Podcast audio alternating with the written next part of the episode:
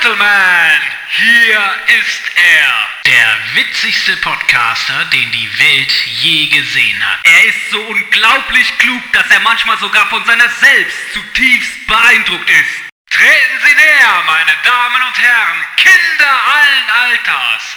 Der oft kopierte, nie erreichte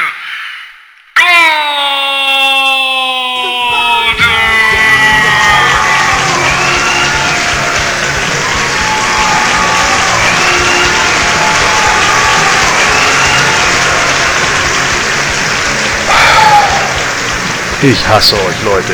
Ernsthaft jetzt.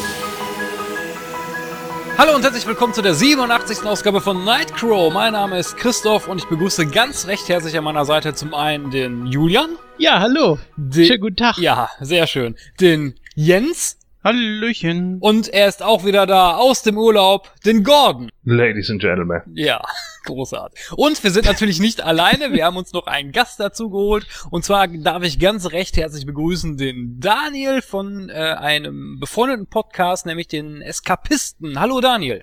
Hallo, grüß euch zusammen und grüß euch, liebe Hörer. Schön, dass ich da sein darf. Ja, zunächst natürlich eine spannende Frage an unserem Gast. Du machst selber Podcast, wie ich gerade gesagt habe. Ähm, erzähl uns doch mal ein bisschen was über dein Projekt, ähm, die Eskapisten. Was können wir uns denn darunter vorstellen? Äh, die Eskapisten, ja, gut, dass du fragst, dann packe ich mal was aus. Und zwar, ähm, wir sind auch ein Film-, Videospiel- und Serien-Podcast. Also wir haben noch Videospiele mit drin. Das Ganze hat eher so einen Retro-Bezug. Ich mache das mit zwei Kumpels zusammen, die wir schon seit Jahren kennen, den Markus und den Lukas. Schöne Grüße an der Stelle.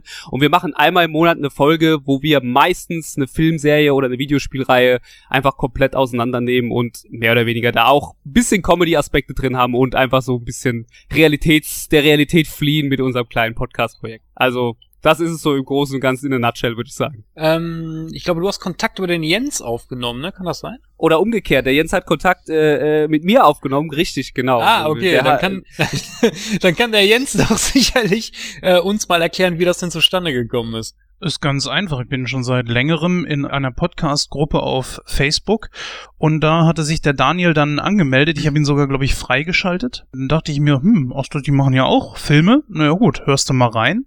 Fand das äh, recht äh, gut, was die da gemacht haben. Und hat mir dann einfach gesagt, naja, schreib ihn noch mal an.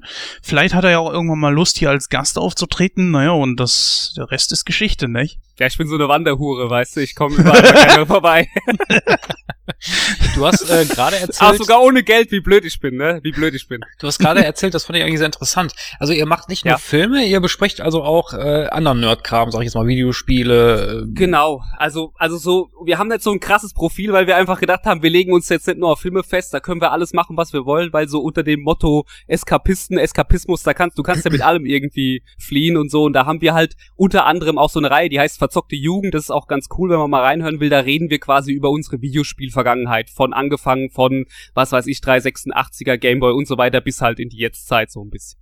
Ne? Und Und ihr, Ja. ihr macht das quasi, also, also wo, wo sag ich jetzt mal, wo ihr gerade Bock drauf habt. Ne? Ihr macht mal eine Ausgabe über Filme, dann mal wieder was über, über Videospiele oder, oder mischt ihr das auch? Aber wir, wir machen meistens, also meistens, wenn wir zum Beispiel jetzt eine Filmserie wie zum Beispiel Diana Jones oder sowas haben, dann gehen wir dann auch am Ende auf die Spiele dazu ein oder sowas. Da machen wir da so ein bisschen, versuchen wir das Franchise irgendwie abzudecken so.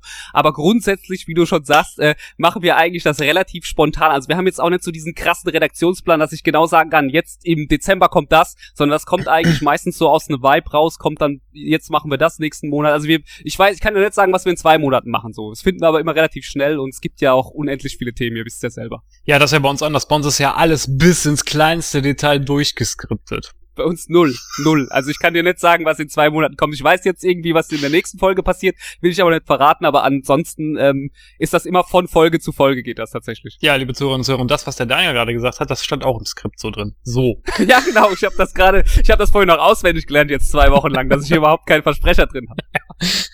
Ja, großartig. Ich freue mich auf jeden Fall, dass du hier bist. Ähm, ich denke mal, Ich dann freue wirst, mich auch. ja, dann wirst du, denke ich mal, unseren Podcast auch bereichern mit deinem Fachwissen. Denn wir Ja, haben ja auch, weiß ich nicht, das wird sich noch zeigen, ne? ja, ich hoffe es zumindest, weil sonst kannst du gleich wieder gehen. So, tschüss. Ich fühle mich schon wieder total alt, wenn ich irgendwie höre, ja, in unserer Jugend haben wir 386er und Gameboys gehabt und ich denke Ja. immer so Atari 26, VCS 20, anyone? Leider kein ColecoVision und sowas, ich bin raus, ja, tschüss. Ja, gut, ähm, ich würde sagen, ähm, Smalltalk-mäßig habe ich heute nicht viel vorbereitet, aber ich könnte dem Gordon natürlich eine nette Frage stellen, denn er war ja jetzt lange nicht mehr dabei. Das heißt natürlich nur, wenn er will. Meistens will er nicht, aber ich frage ihn trotzdem. Gordon, wie war denn dein Urlaub? Ja, nicht so erholsam, wie ich gedacht hätte, weil es hauptsächlich darum ging, irgendwie meine Wohnung zu renovieren und äh, ziemlich viele neue Anschaffungen hier stattgefunden haben, irgendwie mit neuen Regalen, neuer Teppich und hast du nicht gesehen, Wohnung streichen und bla. Und deswegen ähm, ja war mein äh, ja Urlaub im Endeffekt so keine Ahnung vier Tage mal nach Göttingen fahren und das war's dann so ungefähr. Und äh, das war dann nicht ganz so viel von den vier Wochen, die wir eigentlich geplant hatten. Es war halt irgendwie doch immer noch mal wieder was zu tun. Und ich habe aber Gott sei Dank im äh, Herbst noch mal zwei Wochen. Und dann muss ich halt gucken, dass ich da dann irgendwie mal ein bisschen zum Abschalten und sowas komme, weil wenn man irgendwie umräumt und alles nochmal irgendwie auspackt und so, dann fällt einem plötzlich wieder auf, wie viel Scheiße man eigentlich zu Hause hat. Und äh, da muss man natürlich auch so unglaublich viel äh, wieder irgendwo unterbringen. Und ich habe jetzt auch einfach mal angefangen, wirklich Sachen rigoros wegzuschmeißen. Und das ging so über alte Datenträger und hast du nicht gesehen. Ich habe jetzt auch so alte VHS-Kassetten, von denen ich noch 200 Stück liegen habe oder so, habe ich jetzt schon mal angefangen durchzugucken und da dann irgendwie alte Captain America Folgen von RTL Plus gefunden. Ja, so, Geil. Ne? When Captain America throws his mighty shield. So, das sind halt genau diese Sachen gewesen und da habe ich dann auch nur gedacht, ja, okay, da es das aber mittlerweile irgendwie alles auf Blu-ray und DVD gibt, äh, brauche ich die dann glaube ich auch nie mehr und äh, Kassetten nehmen halt auch einfach nur Platz weg und die meisten Leute besitzen dann auch keine Kassettenrekorder mehr und so und ja, da musste ich jetzt halt mal gucken. Ein paar Sachen, die es halt einfach nicht mehr gibt, wie zum Beispiel, ich weiß nicht, ob jemand von euch noch die Serie Central Building kennt. Die lief damals mal auf Dreisat und Arte. War so eine äh, Bist mir zu intellektuell hier. Ja, bas basiert halt auf so einem äh, französischen äh, Comic-Artist. Und äh, die lief halt eine Zeit lang da. Und da habe ich ein paar Folgen von aufgenommen. Und du findest die nicht, also ich zumindest nicht. Äh, ich finde die nicht im, im, im Netz, ich finde nur irgendwie so ein, zwei äh, Comics dazu, aber von der Serie finde ich nothing. Und deswegen sind das denn so Sachen, die ich mal digitalisiere. Und ich, wenn ich noch alte Werbung finde, werde ich die auch äh, digitalisieren, also auf den Rechner hochladen. Und dann, glaube ich, mal auf meinen YouTube-Account hochladen. So, so richtig dumme Sachen wie Barbies Traummobil oder so ein Scheiß. wenn man das dann nochmal findet, so, dass man das dann einfach zumindest für die Nachwelt nochmal erhält, womit wir damals gepeinigt wurden.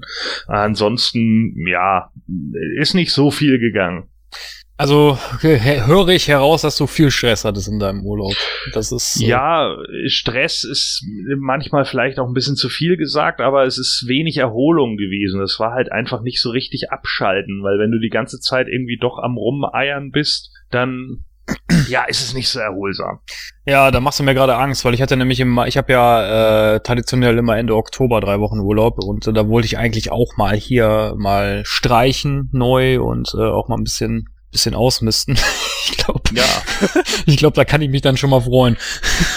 ja, Ja, ich merke so das immer, ich merke das immer beim Umziehen, das ist halt immer der gleiche Quatsch, ne? Wie oft bin ich schon umgezogen, du räumst halt deinen ganzen Kram wieder in Kisten rein. Meistens hast du es seit dem letzten Umzug überhaupt nicht in der Hand gehabt, so, aber das kannst du ja nicht wegschmeißen. So, ich bin mittlerweile tatsächlich drauf, auch bei vielen Sachen irgendwie so auf digital umgestiegen, auch so. Obwohl ich gesagt habe, das möchte ich nie machen, so, aber ich ziehe in letzter Zeit echt viele Videospiele digital oder auch ziehe mir auch viel über Amazon Prime oder sowas, weil ich einfach keinen Bock mehr habe, die ganzen Scheiß oder auch Bücher übers Kindle, äh, den ganzen Kram immer wieder einzupacken. Aber das ist fürchterlich. Das ist ein sehr interessantes Thema, weil ich habe auch mal, ich habe auch noch ein paar alte VHS-Kassetten hier. Ich habe mich damit aber noch nie so groß auseinandergesetzt, weil ich wollte es immer mal machen, aber mir fehlt irgendwie so die Zeit, mich damit mal auseinanderzusetzen. Wie digitalisiert man sowas eigentlich?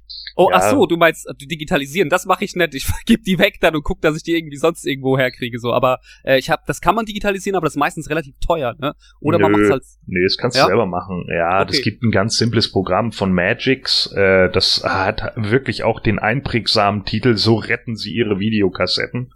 Okay, kann ich mir Äh, auch merken. ja, das ist, das ist auch wirklich für Leute, die auch überhaupt keinen Peil vom PC haben. Also das, das, das ist wirklich auf einen Klick. Du brauchst im Endeffekt einen VHS-Rekorder und dann hast du einen Teil, das steckst du hinten in den, in den VHS rein, SCART und äh, ja, am, am PC wird's mit dem USB angefangen und dann installierst du die Software und dann sagt er dir halt, jo, willst du das jetzt aufnehmen? Und du kannst halt auch die Stücke dann in dem Ding schneiden. Mhm. Das heißt also, äh, das Einzige, was ein bisschen nachlässig ist, im Gegensatz zu älteren Sachen, ich hatte vorher noch so einen anderen Ripper, der das auch konnte, der funktioniert aber unter Windows äh, 10 nicht mehr.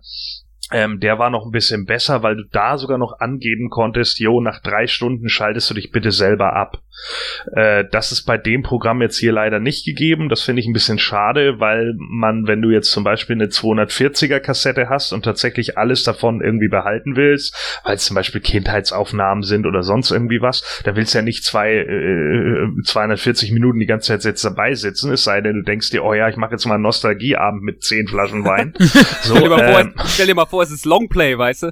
ja, genau, so, ne? Hm. Und dann äh, sitzt dann halt da und dann eben mal gucken, so. Und, und äh, das ist halt immer ein bisschen blöd, da muss man es halt über Nacht laufen lassen, dann muss man halt die letzten äh, sechs Stunden, die er dann mit auf dem Rechner aufnimmt, dann halt wegcutten oder sowas. Das geht auch relativ fix, also das ist schon in Ordnung. Ähm, dauert natürlich immer ein bisschen mit der Verarbeitung und sowas und die, die Dateien werden auch grundlegend recht groß, äh, weil der natürlich nicht so viele integrierte Codecs hat. Also sowas wie, was weiß ich, keine Ahnung, XVIT oder äh, was auch immer jetzt die Leute benutzen, hier H265 oder so.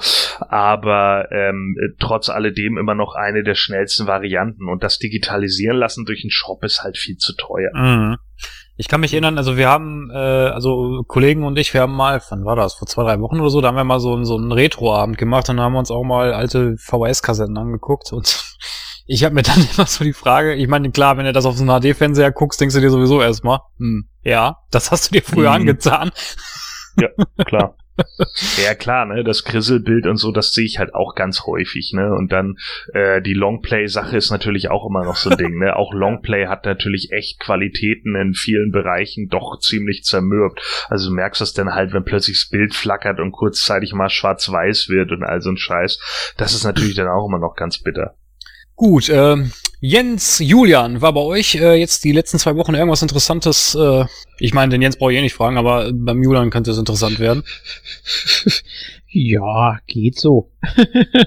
Wir waren äh, auf der Hochzeit von meiner jüngsten Cousine letzten Freitag, also am ersten. Und das war auch sehr schön. Perfektes Wetter, nicht zu warm, nicht zu kalt. Äh, das fand in einem großen Garten statt und richtig, richtig schöne Stimmung und so. Ja, das war so Highlight der letzten Wochen. Obwohl doch, es gibt wohl was, was ich den Jens fragen könnte. Jens, du warst auf der Grayscale-Con, richtig? Ja, es, es, es, es war es war ziemlich cool, muss ich sagen. Also es hat unglaublich viel Spaß gemacht. Ähm, es, vom Programm her hat man einen kleinen Rückschlag gehabt, weil es sollte der Ingo Albrecht kommen, ist ja großer deutscher Synchronsprecher beziehungsweise Radiosprecher auch. Ich glaube am besten bekannt als die deutsche Stimme von The Rock beziehungsweise Dwayne Johnson. Äh, ja, der gute Mann sollte eigentlich Freitag dann schon aufschlagen, als dann die Con-Orga allerdings angerufen hat, morgens so, äh, wie sieht's denn aus? Sind sie schon losgefahren? Hat er gesagt, wie, äh, ach so, nö, hab ich vergessen, ich kann jetzt nicht mehr. Aha, toll. Mhm. ja, gut. Dann hat man nach einer Alternative gesucht und hat gesagt, ja, können wir das Ganze denn per Skype machen. Das ist natürlich schade, dass er noch nicht da war, aber gut, wenigstens das Panel konnt, wollten sie dann über Skype halten. Am Samstag dann war es soweit und dann haben sie versucht, ihn über Skype zu erreichen. Der gute Mann äh, ging aber nicht dran. Dann haben sie natürlich versucht, ihn irgendwie übers Handy zu erreichen und auch dort ging er nicht dran. Und scheinbar, wohl auch bis heute, haben sie ihn nicht an die Strippe gekriegt.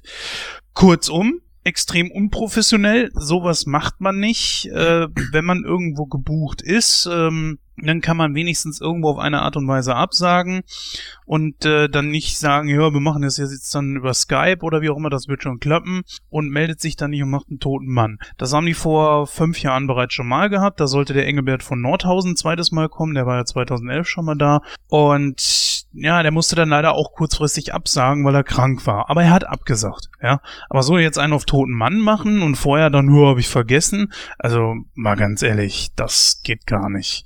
Aber lassen wir es da. Äh, ist halt It passiert. matter. Genau. Ja. Ne?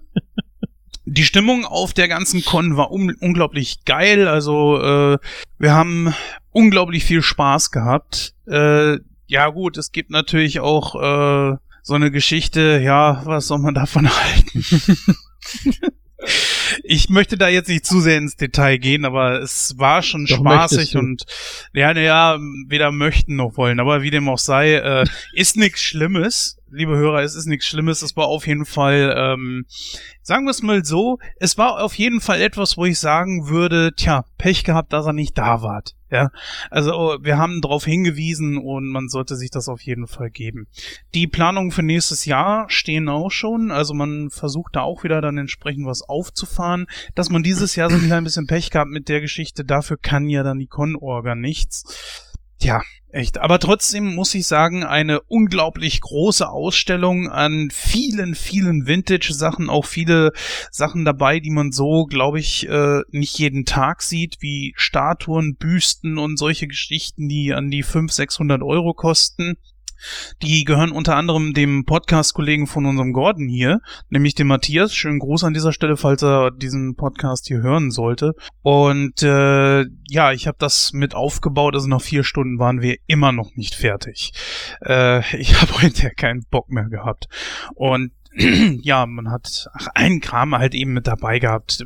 Essen, Tombola, äh, Verkaufsraum. Äh, man hat äh, Panels da gehabt von wirklich tollen Sachen, wie zum Beispiel einem Zeichner, einem Maler, der der unglaublich gute Sachen macht, dem guten Simon Soltau, der ein richtig geiles Panel gehalten hat. Ähm, ja, also ich bereue es nicht da gewesen zu sein und ich habe auch viel mit nach Hause genommen an irgendwelchen Sachen, die verkauft wurden und so weiter. Hat wirklich Spaß gemacht. Ja, Jens, vielen Dank für deinen Bericht von der Grayscale-Con. Äh, wer da mal Interesse hat, der kann sich da natürlich mal informieren. Die haben, glaube ich, eine Internetseite, ne, Jens? Mhm, genau, grayscale. Äh, also grayscale-con.wordpress.com, glaube ich so. Genau. das. Aber einfach mal nach googeln und auf Facebook findet ihr die auch. Genau, und wer sich allgemein für Masters of the Universe interessiert, dem kann ich nur unsere äh, befreundete Seite, nämlich www.planet, äh, mal ans Herz legen. So, dann würde ich sagen, äh, schreiten wir mal voran in unserem Programm. Es ist nicht so rappelvoll diesmal, aber wir haben ja unsere allseits beliebte Susi und ähm, da bitte ich doch mal, Susi, walte deines Amtes.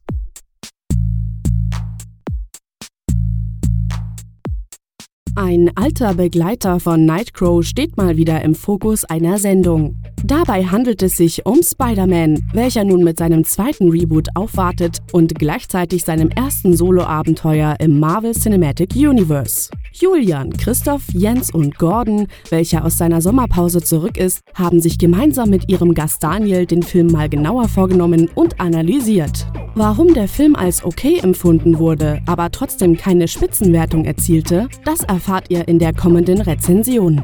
Aber das soll es noch nicht gewesen sein mit aktuellen Filmen. Im Kino aktuell schauen wir uns gleich vier Filme an, die aktuell auf der großen Leinwand liefen. Darunter die Bully-Parade, Annabelle 2, Killers Bodyguard und sogar die 3D-Version von Terminator 2. Das alles und wie immer noch viel mehr erwartet euch heute in der 87. Ausgabe von Nightcrow.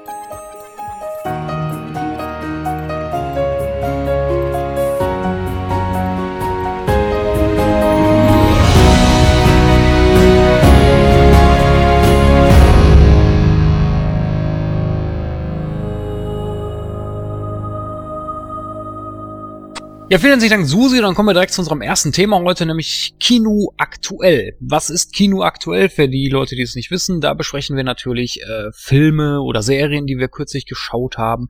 Und ich glaube, der Jens war wieder fleißig im Kino. Und da würde ich doch mal fragen, Jens, was hast du dir denn Schönes angeschaut? Aber bedingt durch unser äh, Vorgespräch weiß ich, dass ich bei einem Film zumindest nicht alleine war, äh, aber da kommen wir dann gleich noch drauf. Ja, ich habe mir mehrere Sachen angesehen. Ich habe jetzt aber erstmal einen Auszug genommen von drei Filmen.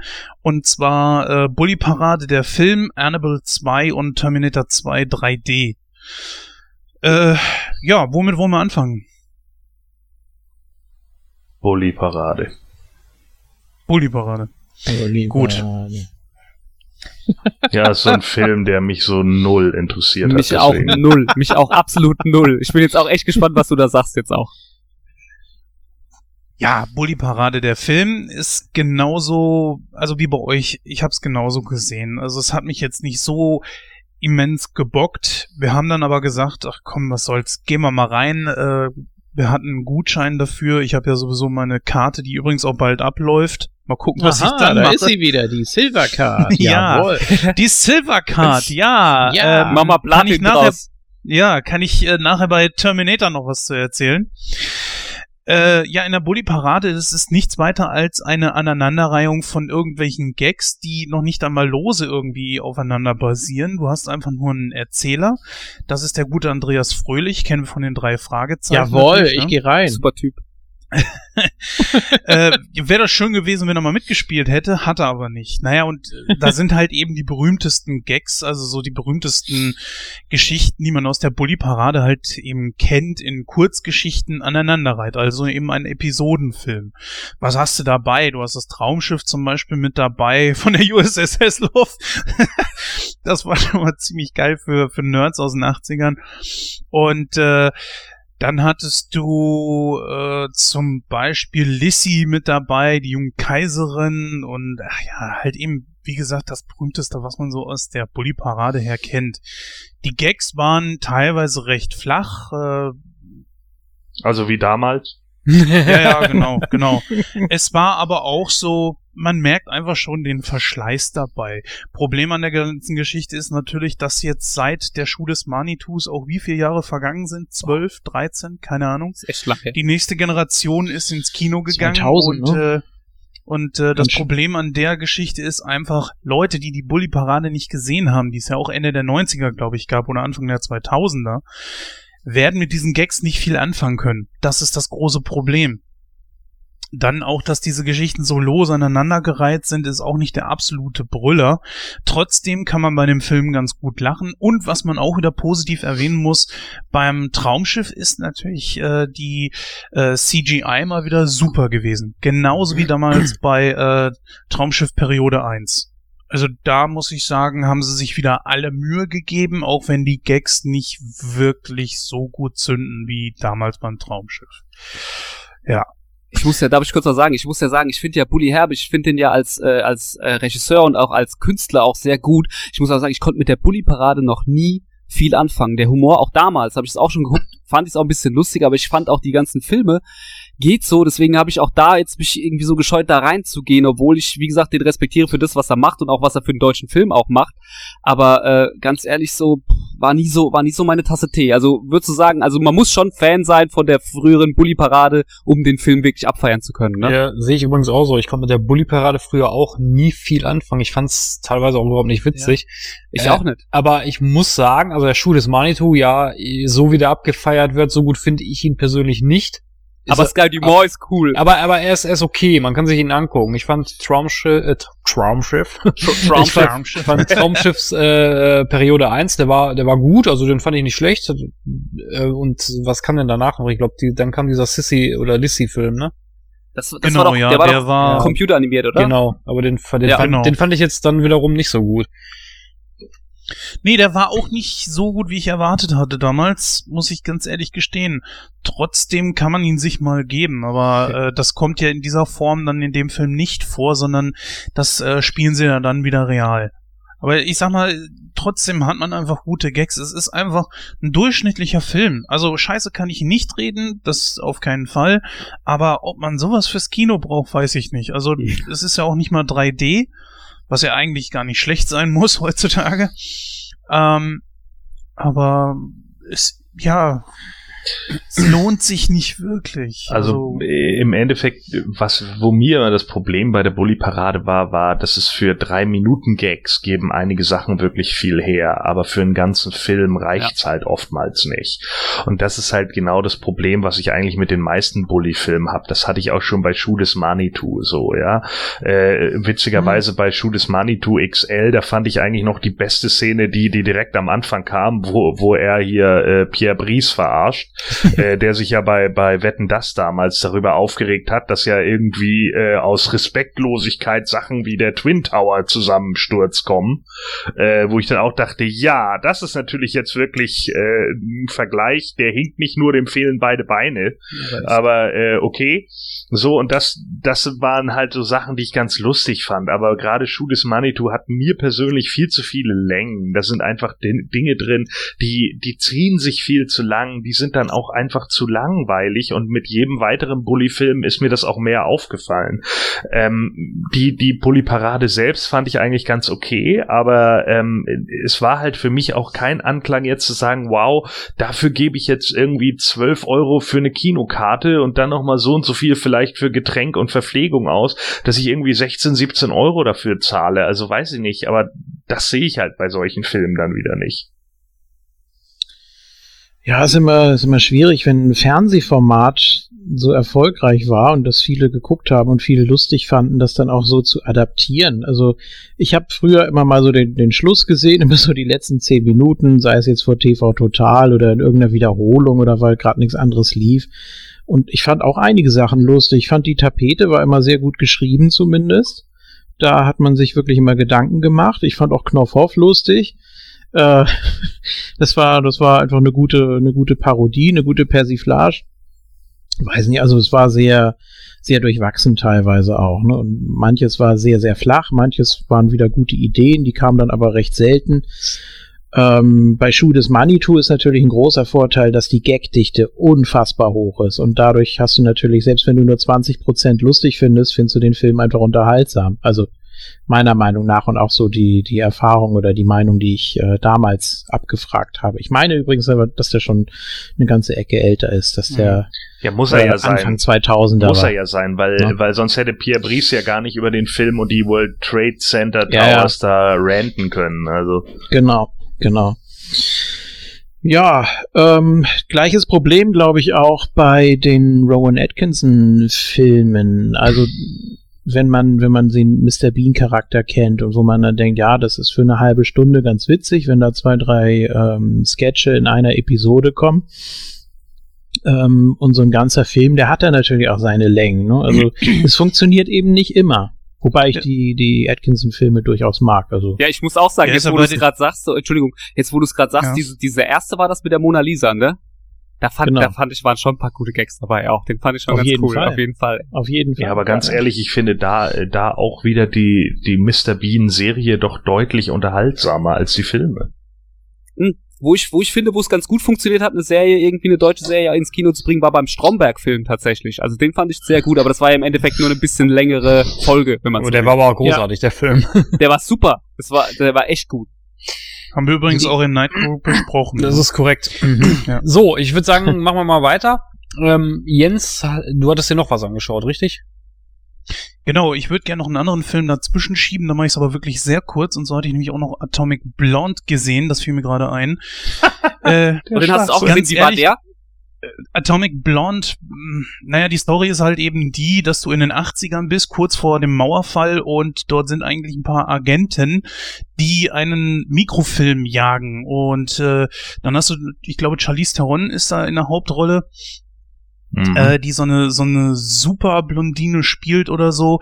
Die erste Hälfte des Films ist gackenlangweilig meiner Meinung nach. In der zweiten nimmt er ein bisschen Fahrt auf und zum Ende hin, das auch leicht überraschend ist, aber vorhersehbar, äh, gibt er tatsächlich dann, dann nimmt er ein bisschen Fahrt auf. Was mir auch gut gefallen hat, und das ist, ist das Einzige, was ich hier schnell hervorstehen möchte, ist einfach, dass man die Frau schon, also man hat hier einfach Action-Szenen drin. Wenn sie was vors Fressbrett kriegt, dann fliegt sie auch mal um. Sie ist aber auch eine Frau, die anderen dann tatsächlich äh, wie Männer und so weiter auch mal auf die Fresse haut und die gehen dann auch mal irgendwie zu Boden oder so, ja, oder fangen richtig an zu bluten. Und wenn die irgendwo eine Treppe runterfliegen oder so, dann stehen die nicht sofort wieder auf und prügeln sich weiter, sondern man sieht richtig, dass die Blessuren da sind und so weiter. Das macht der Film wirklich gar nicht so schlecht.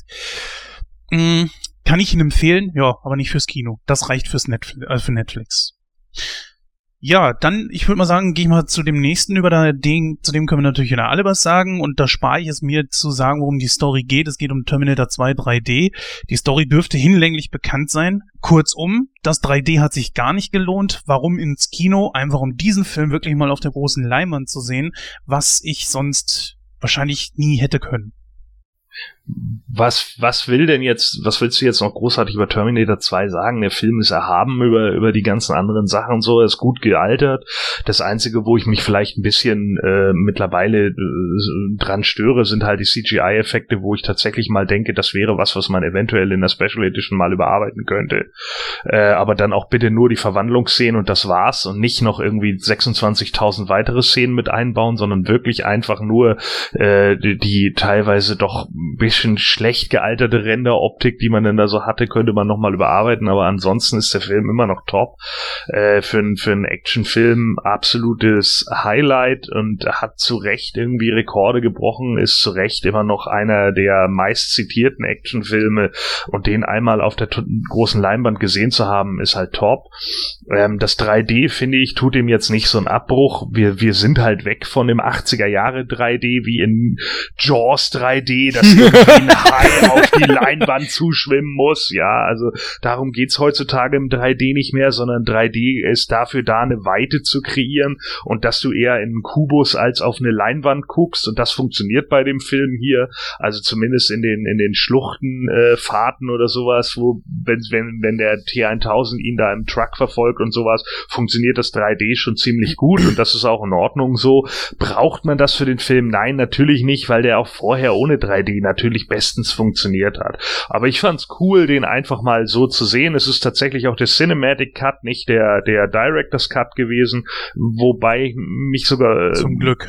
Ja, finde ich gar nicht zum Glück. Ich finde nämlich einige von den Szenen eigentlich ziemlich gut, gerade die in der, in der äh, Tankstelle nachts, also in der Garage, wo sie ihm den Chip einmal rausnehmen und Sarah ihn dann zerstören will und John sie dann überzeugt, dass das äh, sinnlos ist oder oder nicht nicht von Vorteil, eine Kampfmaschine, die auf ihrer Seite ist, zu zerstören, während irgend so ein Quecksilber Typ sie verfolgt. Äh, das, das ist schon eine ziemlich starke Szene. Es gibt natürlich ein, zwei Szenen, also ich weiß nicht, einige finden ja die, wo er anfängt zu grinsen oder das Grinsen lernt Szene gut. Oh, ja. Mir ist die ein bisschen zu goofy. Ähm, ja, des, deswegen habe ich da nicht so das Problem mit, dass die fehlt, aber auch andere Szenen, wo gerade nachdem er dann in dieses flüssigen Stickstoff oder Sauerstoff da gekommen ist und, und zerschossen wird und danach dann eben Problem hat, sich wieder richtig äh, äh, zusammenzusetzen und dann irgendwie an der an zum Beispiel an dem äh, an dem Absperrgitter äh, hängen bleibt oder auch der der Boden dann mit ihm verschmilzt oder so. Das waren eigentlich Special Effects, die ich ziemlich gut fand. Ich weiß auch ehrlich gesagt nicht, weil das teilweise nur zwei Sekunden Einstellungen sind, warum man die irgendwie tatsächlich für den Cinematic Cut rausgenommen hat. Ob man da damals irgendwie geglaubt hat, oh nee, die Special Effects sehen nicht gut genug aus oder so, keine Ahnung. Also das waren eigentlich Sachen, die ich immer ganz cool fand, aber gut, die fehlten jetzt halt ansonsten, ja, es ist halt Terminator 2, ne? Und tut mir leid, aber da, da äh, für ein Action-Sci-Fi ist der halt schon eine 10 von 10. Aber auf jeden Fall. Was ich sagen wollte, habt ihr den auf Deutsch geguckt wahrscheinlich jetzt auch, ne? So? Selbstverständlich. Ja, ich kenne ja, ihn auch auf Englisch. ja, ich, ich muss ganz ehrlich sagen, das war für mich so das damals so auf VHS das immer geguckt und als ich das erste Mal überhaupt Schwarzenegger dann plötzlich auf Englisch geguckt habe, dann dachte ich so krass, so ähm, wie das eigentlich in den USA eigentlich wirken muss, so teilweise schon eine Parodie einer selbst. So, ich finde dann teilweise sogar durch den I'm a Terminator und durch diese ganzen, sein, seinen ganzen Akzent, der da drin ist, äh, finde ich es teilweise echt schwierig, den auf Englisch zu gucken. Auch wirklich so. Das reißt mich dann immer aus so einer ernsthaften Szene teilweise raus, weil ich es unfassbar lustig manchmal finde, wie der redet dann auf, auf, ja, auf Englisch. So. Glaub mir, guck mal Conan der Barbar, das ja, ist klar, viel schlimmer. ja, ich hab, bin der Präsident. Naja, viel schlimmer ist, Dry. Get the Chopper. also es ist, es ist bei Conan halt wirklich echt schlimm, So ne? Vor geil, allen Dingen, ja. wenn du dann irgendwie ihn die erste halbe Stunde gar nicht reden hörst und dann auf einmal steigt er vom Pferd, olde Sorten Vize Horst. So, ne, und du denkst dir so, ai, ai, ai, ne, also das ist dann eigentlich noch viel schlimmer. Bei dem Terminator kriege ich es ja zumindest noch irgendwie hin, mir das darüber irgendwie zu, zu überlegen, dass das irgendeine KI ist, die versucht, irgendwie ein Sprachmodul zu aktivieren. I'm a cybernetic organism. Eines muss ich noch gestehen, durch das 3D ist mir das erste Mal so richtig aufgefallen und es hat mich auch gestört, ehrlich gesagt. Wo sie dann ähm, den T1000 gerade zerstört haben, kommt der Schwarzenegger da diese Rampe drauf gefahren und als er dann da steht und diesen Arm abgerissen hat, sieht er auf einmal um Längen breiter aus. Das ist natürlich, weil er seinen linken Arm dann in der Jacke verstecken musste. Ja. Und das ist so scheiße gemacht, ehrlich gesagt, dass das ist das Einzige, was mich wirklich gestört hat und auch das erste Mal richtig aufgefallen ist. Ja. Da hätte man wirklich mal was dran machen müssen. Ja, sicherlich. Also äh, es gibt vielleicht so ein, zwei Sachen, die man eventuell nochmal mit dem PC dann nachbearbeiten könnte, theoretisch, aber äh, grundlegend sind das dann auch so ein paar Sachen, die haben dann auch einen gewissen Charme. Ähm, das das äh, ist schon in Ordnung und man sieht hier halt auch immer noch mal wieder, wie gut Practical Effects eigentlich sind und wie sie auch heute sein können. Also das ist schon äh, echt krass. Wir haben das ja irgendwie bei Alien vor einigen Podcasts auch besprochen. Ne? Da, da muss man halt den Zeitfaktor einfach mit einberechnen und deswegen finde ich es einfach auch so schade, gerade mit den Möglichkeiten, die man heute hat. Und ich habe leider Harbinger Down immer noch nicht gesehen, den will ich ja endlich mal gucken. Äh, der soll ja nun auch sehr großartig sein, was Practical Effects angeht. Und ich finde es immer noch so schade, dass das so verloren geht und alles nur noch vom PC kommt. Ja, Mad Max zum Beispiel, ne? Als letztes so, was mir da so einfällt, was ja, krass super war. gut. Der war doch Ja. der Hammer. Also ich meine, Fantastisch. Fury Road, alle haben sich gewundert, öh, warum die Oscars? Ich so, weil das Ding ein Megaspektakel ist, so, ja. Das ist ein Kunstfilm. Ja, die Mad Max-Reihe müssen wir auch nochmal unbedingt machen. Gut, lass uns mal, wir haben ja noch den Hauptfilm und äh, Gordon hat ja auch noch ein Zeitfenster, das er da hat. Deswegen komme ich mal jetzt zum letzten, den ich noch gesehen habe, und zwar Annabelle 2. Die Story ist jetzt auch nicht so schwierig. Ähm, da sind, ich glaube, fünf Mädels, fünf oder sechs Mädels, die äh, zu einem ja quasi Waisenhaus, das auch ein bisschen weiter abgelegen ist, kommen, dort leben sollen und dann plötzlich merken, dass da seltsame Dinge vor sich gehen, ganz besonders ausgehend von irgendeiner merkwürdigen Puppe, was natürlich Annabelle ist. Ich möchte da gar nicht näher darauf eingehen, weil sonst würde ich euch spoilern und das wäre sehr schade. Ich gebe eine absolute Kinoempfehlung. Das Ding ist Gott sei Dank nicht in 3D, das braucht man bei einem Horrorfilm auch nicht. Und er ist eine absolute Steigerung zum ersten Film. Was ich gar nicht gedacht hätte. Also meine Frau musste mich wirklich erst überreden, da reinzugehen. Ähm, letzten Endes habe ich mir aber gesagt, okay, gib's dem Ganzen nochmal so eine Chance, weil äh, The Conjuring 1 und 2 feiere ich ja nur ab. Die finde ich absolut geil. Annabelle 1 fand ich nicht so gut, sage ich ganz ehrlich. Und jetzt der zweite allerdings ist eine wirklich deutliche Steigerung. Ich kann mir den ersten geben. Ist nicht so, dass er totaler Abrisser wäre. Aber ist halt eben nicht so gut wie jetzt zum Beispiel der zweite. Und wie ich auch gehört habe, soll zum Beispiel das auch noch weiter ausgebaut werden. Zum Beispiel aus äh, über diesen Dämon aus dem zweiten Teil von Conjuring soll ja jetzt, glaube ich, auch ein Film gedreht werden namens The Nun, also die Nonne. Dann soll, glaube ich, über diesen Dämon hier aus Annabelle 2, könnt ihr mich auch gerne korrigieren, falls ich da falsch liege, soll möglicherweise auch noch was gedreht werden. Und natürlich Conjuring 3 wird dann noch kommen. Also das ist, ich finde ich richtig geil, dass man da auch schon so ein kleines Universum für sich dann wieder aufbaut und die Filme sind wirklich gut. Es gibt keinen, der absolut schlecht ist. Auch wenn Annabelle 1 so für mich ein bisschen das Schlusslicht ist. Hat den einer von euch gesehen oder einen der anderen Filme? Con Conjuring habe ich damals im Kino gesehen, fand ich überkrass. Also war, weil der hatte ja vorher schon so einen Hype. Ich bin kein Horrorfan, muss man wissen. Ähm, deswegen gucke ich mir da auch wenig an im Genre. Aber äh, Conjuring hatte so einen guten, äh, so gute Kritiken, dass ich mir den angeguckt habe. Ich fand ich auch richtig, richtig gut. Die anderen habe ich dann, die Annabelle ist diese Puppe, ne, aus Conjuring 1, ne, Mhm, so. genau. Ähm, die habe ich leider, die habe ich leider nicht mehr so verfolgt. Ich habe aber auch, wie du gesagt hast, auch gehört, dass der zweite Annabelle auch generell von den Kritikern sehr gut aufgenommen wurde, so, dass er wirklich besser sein soll als der erste. Habe ich jetzt wirklich auch schon von anderen Leuten gehört. Mhm. Christoph, wie ist das bei dir? So Horrorfilme beziehungsweise Conjuring? Hast du da irgendwas gesehen? Ja, Horrorfilme bin ich nicht abgeneigt, aber ich habe äh, von Conjuring oder Annabelle habe ich jetzt nicht gesehen, nein. Also wenn du dir mindestens einen davon angucken solltest, dann unbedingt Conjuring 1, weil der wirklich hammermäßig ist. Äh, das ist, was mich dabei einfach so anspricht, ist, A, es, naja, in Anführungsstrichen, man kann es ja nicht belegen, ja, aber äh, zumindest haben diese Ereignisse irgendwo stattgefunden, beruht es auf einer, in Anführungsstrichen, wahren Begebenheit, ja dieses Pärchen gibt's ja wirklich, die Warrens, und die haben ja wirklich auch mit diesen übernatürlichen Dingen äh, rumhantiert, haben äh, Forschungen angestellt etc. und äh, sich mit dem ganzen Scheiß auch auseinandergesetzt, sind in Talkshows gewesen und so weiter. Also alles, was man da in den Filmen gesehen hat, das ist dann wohl auch so nach ihren Überlieferungen so passiert. Naja, und das finde ich wiederum ziemlich cool, weil auch die Schauspieler finde ich ziemlich geil. Und das sind auch Schauspieler, die sind auch noch nicht so längst verbraucht. Sie sind sogar so wenig verbraucht, dass ich noch nicht einmal den Namen gerade weiß. Ne, Vorbereitung ist alles. Aber ist ja nicht schlimm. Also ich finde beide. Groß raus. Was? Die kommen groß raus. Bestimmt. Wird, der eine ist, der, ja, also ist auch egal. Auf jeden Fall finde ich, finde ich das äh, richtig geil gemacht. Aber wie sieht's denn bei dir aus, Julian? Hast du denn schon mal einen von diesen Filmen gesehen? ich muss ehrlich gestehen, ich weiß es gar nicht. Das ist bei mir immer so phasenabhängig. Äh, ich weiß nicht, ob ah, ich bin seit wir jetzt über den Film sprechen, bin ich am überlegen, ob es damals Conjuring oder Insidious war. das Problem bei Insidious und Conjuring ist, dass es der gleiche Hauptdarsteller ist. Der Typ, der den äh, auch das Warren noch. Ja, ja, der den Ed Warren spielt, spielt auch den Haupt, ist auch der äh, Hauptdarsteller von äh, Insidious. Also das war ja sowieso vor ein paar Jahren, da, in jedem Horrorfilm ging es dann um irgendwelche Flüche und um irgendwie, was ich ja auch recht gut fand, war äh, die Paranormal Activity Reihe aufgrund der Idee, hm. Nicht unbedingt die Umsetzung in allen Teilen, um Gottes Willen. Nicht, dass mich da jemand falsch versteht, aber die Idee ist natürlich äh, super gewesen, genauso wie äh, schon Jahre zuvor Final Destination hat man ja auch bis zum bis zum Erbrechen dann ausgereizt. Der fünfte ne? war wieder super.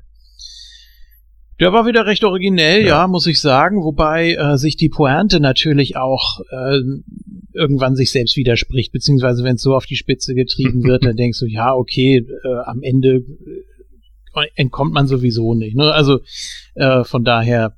Klar, und wer möchte nicht im ersten Teil sehen, wie Stifler geköpft wird, man. ja, also es sind so. Ähm, Heimscheißer. ah, klasse.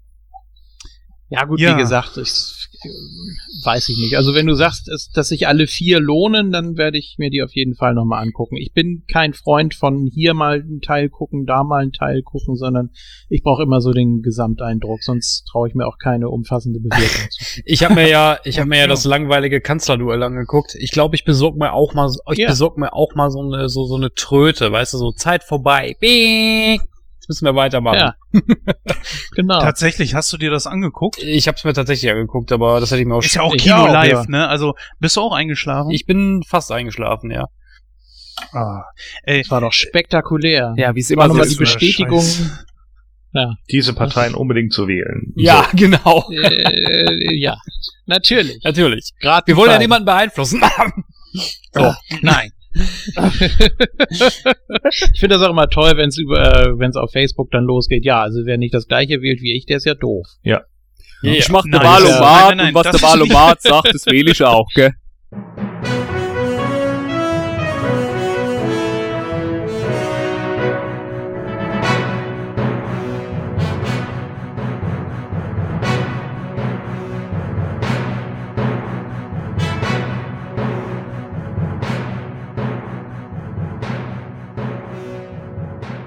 Ja, hallo liebe Hörer und herzlich willkommen zu dieser kleinen Nachbesprechung von Killers Bodyguard. Diesen habe ich ja bereits schon durch die Susi äh, ankündigen lassen und er steht ja auch in der Beschreibung mit drin. Es war aber so, dass während äh, der Aufnahme zur Episode 87 noch gar nicht feststand, dass ich in diesen Film gehe. Ich habe mir dann aber einen Tag später gesagt, ach was soll's, äh, gehe ich in den Film rein, ich habe gerade ein bisschen Zeit, passt ja ganz gut und dachte mir auch, ich bringe ihn einfach mit äh, in diese Besprechung mit rein. So haben wir wirklich einen ganzen großen Pool an neuen Filmen, die wir dann auch besprechen können. Und es hat sich noch etwas ergeben, und zwar will ich noch einen weiteren Film ansprechen, nämlich Logan Lucky. Ich war vor drei Tagen in einer Sneak Preview, heute ist übrigens der 15., also ein Freitag, und dort hat man uns diesen Film dann in der, in der Sneak Preview gezeigt als ich gemerkt habe, eigentlich wollte ich darüber natürlich eine Sneak Week machen, aber als ich gemerkt habe, dass dieser Film dann direkt zwei Tage nach der Premiere, äh, nach der Sneak Preview seine eigentliche Premiere hatte, was ich übrigens immer noch kacke finde, aber gut, darüber habe ich mich schon genug ausgelassen, da habe ich mir gedacht, komm, den packst du auch noch mit in die, äh, in die Ausgabe 87. Du musst eh die Nachbesprechung machen, dann kann ich den da genauso gut mit reinhauen. Also, liebe Hörer, dann noch einen kleinen Bonus für euch mit Logan Lucky he einem Film, der erst gestern am 14.09. seine Premiere gefeiert hat. Also brandaktuell. Und äh, das ist ja, denke ich, auch mal eine schöne Sache. Fangen wir an dieser Stelle allerdings mal mit dem vorher schon angekündigten Film, nämlich Killers Bodyguard an. Es ist ein Film von Patrick Hughes. In den Hauptrollen haben wir hier Ryan Reynolds und Samuel L. Jackson. Dieser Film ist schon etwas länger im Kino und zwar genau genommen seit dem 31.08.2017. Äh, also noch nicht so alt und auf jeden Fall der Besprechung wert. Ja, äh, ich nehme hier jetzt einfach mal, ich mache es mir mal ganz einfach und lese hier die Inhaltsangabe von Moviepilot vor. Ein Agent, der für die renommierteste Personenschutzfirma der Welt arbeitet, bekommt einen neuen Klienten zugeteilt und kann es kaum fassen. Es ist ein Killer, hier gespielt übrigens von Samuel L. Jackson und der Agent wird gespielt von Ryan Reynolds. Ähm, ja, und der bisher immer sein Gegner war, weil er an dem anderen Ende des Scharfschützengewehrs saß. Nun hat es allerdings äh, ein gefährliches Ex-Staatsoberhaupt aus Osteuropa, hier gespielt vom großartigen Gary Oldman, das für seine äh, Skrupellosigkeit bekannt ist, auf eben jenen Profikiller abgesehen und der Jäger wird selbst zum Gejagten. Auf sich allein gestellt müssen sich die zwei verfeindeten Männer, der Killer und sein Bodyguard, zusammentun und den Verfolger und dessen mörderischen Handlangern zu entgehen und es innerhalb von 24 Stunden nach Den Haag zu schaffen. Hier muss der äh, Geschützte nämlich rechtzeitig erscheinen, um vor dem Internationalen Gerichtshof eine wichtige Zeugenaussage abzugeben. Berufe ich mich als erstes mal auf den Trailer, der natürlich wirklich sehr viele geile Action und auch Sprüche angekündigt hat. Und dieser hält tatsächlich auch, was er da angekündigt hat und bietet darüber hinaus noch einiges mehr an Sprüchen. Wir haben hier äh, Samuel L. Jackson in Reihenform. Ja, er versucht ja auch im wahren Leben so den Badass zu verkörpern. Hm, immer wieder eine lustige kleine Geschichte, die ich auch, glaube ich, schon mal erzählt habe in einer der vorherigen Ausgaben ist, dass seine deutsche Synchronstimme, nämlich Engelbert von Nordhausen, ihn wohl mal in den USA getroffen hat. Der lief ihm da zufälligerweise über den Weg und meinte dann so, äh, so nach dem Motto so, äh, Hey, Mr. Jackson, I'm your German voice. Und da drehte sich Samuel L. Jackson nur um und meinte sowas wie Fuck you, bitch und ging weiter. Es liegt aber daran, dass äh, Samuel L. Jackson auch äh, privat einfach versucht, wie sagt man im Wrestling so schön, nicht K-Fape zu brechen, also in seiner Rolle zu bleiben als der Badass, ja genau das kriegt man hier in diesem Film sogar noch eine Spur härter. Und ich weiß gar nicht, wie oft äh, das, das ja seine, seine Catchphrase in diesem Film hier äh, von vonstatten kommt. Also ähm, wie oft er die raushaut, nämlich dieses berühmt-berüchtigte Fuck you, Bitch oder ähm, Fuck you, Motherfucker oder ich weiß nicht genau, wie das war. Auf jeden Fall, äh, das kommt einige Male da drin vor. Das ist so ein Standardspruch von diesem Profi-Killer. Und ich glaube einfach, da musste Samuel L. Jackson nicht mal irgendwelche schauspielerischen Talente oder so abrufen, weil er das einfach selber ist, ja, auch richtig, richtig cool. Aber es ist hier äh, dann einfach so, dass man es mit einem Profikiller zu tun hat, der dem Publikum natürlich auch sympathisch sein soll. Dann ist natürlich immer die große Sache, wie macht man dem Publikum einen Profikiller schmackhaft und sympathisch? Und hier hat man etwas, ich weiß gar nicht, wo wir das angesprochen haben. Ich glaube in Leon der Profi. Das hat mich hier auch so ein bisschen gestört, weil ich mir die Frage gestellt habe, so, man versucht ihn uns jetzt irgendwie ein bisschen näher zu bringen, indem man ihn als den liebenden, ja, ja tatsächlich liebenden Ehemann darstellt, der äh, absolut in seine Frau vernarrt ist, der nur Leute umbringt, die selber irgendwie Dreck am Stecken haben, etc. pp. Also auch hier wieder Standardkost und das ist so etwas, wo ich mich immer schwerer drauf einlassen kann, weil ein Profikiller ist nun mal ein Profikiller, jemand, der äh, Leute tötet und Selbstjustiz begeht. Aber gut, wollen wir da nicht zu kleinlich sein. Ähm, er hat es hier mit Ryan Reynolds dann zu tun. Die beiden sind ein unglaublich gutes Gespann und Reynolds, der natürlich momentan absolutes äh, Fahrwasser hat äh, seit Deadpool, natürlich auch schon davor, aber Deadpool hat ihm natürlich jetzt mal so einen richtigen Karriereschub gegeben. Ja, der hat hier äh, auch so eine Rolle, die ist nicht ganz so heftig wie Deadpool selbst, aber äh, er spielt auch schon so einen Typen, der, äh, ich sag mal, Samuel L. Jackson als Profikiller Pauli bieten kann. Und zusammen sind die beiden einfach ein absolut geiles Gespann. Und äh, ich hätte es vorher nicht so gedacht, weil ja schon auch ein gewisser Altersunterschied zwischen den beiden Schauspielern ist. Kommt hier aber überhaupt nicht zum Tragen. Samuel L. Jackson, äh, ich glaube, er ist ja mittlerweile auch äh, Ende 50, Anfang 60. Ich bin da nicht so genau informiert, habe auch momentan keinen Bock danach zu gucken. Äh, ja, um einiges älter natürlich eigentlich fast doppelt so alt wie Ryan Reynolds. Und naja gut, nicht ganz. Äh, aber auf jeden Fall machen die beiden hier einen absolut guten Job. Der Film hat äh, neben dem, was wir im Trailer schon sehen, diese äh, also angekündigte Comedy drin. Sie hat eine richtig geile Action, auch nicht wirklich sonderlich übertrieben oder so. Sie hat geile One-Liner und vor allen Dingen, was im Trailer gar nicht so rüberkommt, richtig geile Dialoge. Im Trailer allerdings sieht man zum Beispiel auch eine Szene, wo dann plötzlich äh, dieses berühmte Lied aus äh, Bodyguard, äh, wir wissen den alten Film mit Whitney Houston in der Hauptrolle und ihrem berühmt-berüchtigten Lied. Äh, das wird ja da eingespielt, kommt im Film nicht einmal vor. Es gibt auch einfach ruhige Szenen und wo ja, Samuel L. Jackson als Profikiller einige doch wirklich sehr wahre Dinge sagt. Er empuppt sich auch als so eine Art Romantiker und man fragt sich einfach so, passt das jetzt wirklich zusammen oder wie kam das dazu? Und dann gibt es tatsächlich auch eine, eine schöne Hintergrundgeschichte, warum sich dieser Profikiller überhaupt diesem Genre zugewandt hat. Und das ist richtig, richtig geil gemacht. Ich persönlich würde einfach mal sagen, der Film lohnt sich fürs Kino. Es ist kein 3D, lohnt sich sowieso nicht für den Film, weil es da keine Szenen gibt, äh, die durch 3D nochmal irgendwie besonders hervorgehoben werden würden. Und ja, ich, wie würde ich jetzt einfach mal diesen Film bewerten? Ich gebe ihm einfach mal 75 bis 80 Prozent. Genau möchte ich mich da nicht festlegen.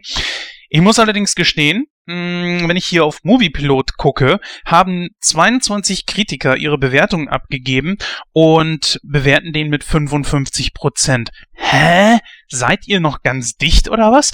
Der Film macht genau das, was er soll, nämlich seichte Unterhaltung bieten und das weiß man doch schon, wenn man den Trailer sieht, dass dieser Film nicht so hundertprozentig ernst zu nehmen ist, dass es eine Actionkomödie ist. Was habt ihr denn erwartet? Ja, also äh, auch wenn ich jetzt natürlich ein bisschen Kritik dran geübt habe, so von wegen Profikiller bla, was ich schon angesprochen habe, nein, also das, das kann ich so nicht stehen lassen.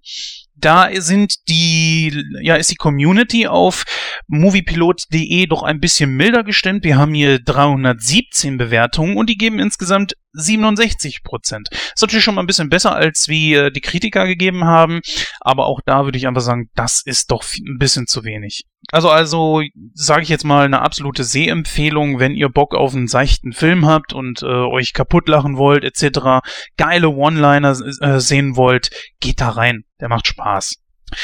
Gut, kommen wir zu Logan Lucky. Ja, ich habe ja schon erzählt, dass er vor zwei Tagen gestartet ist, beziehungsweise gestern, nicht vor zwei Tagen, äh, am 14.09.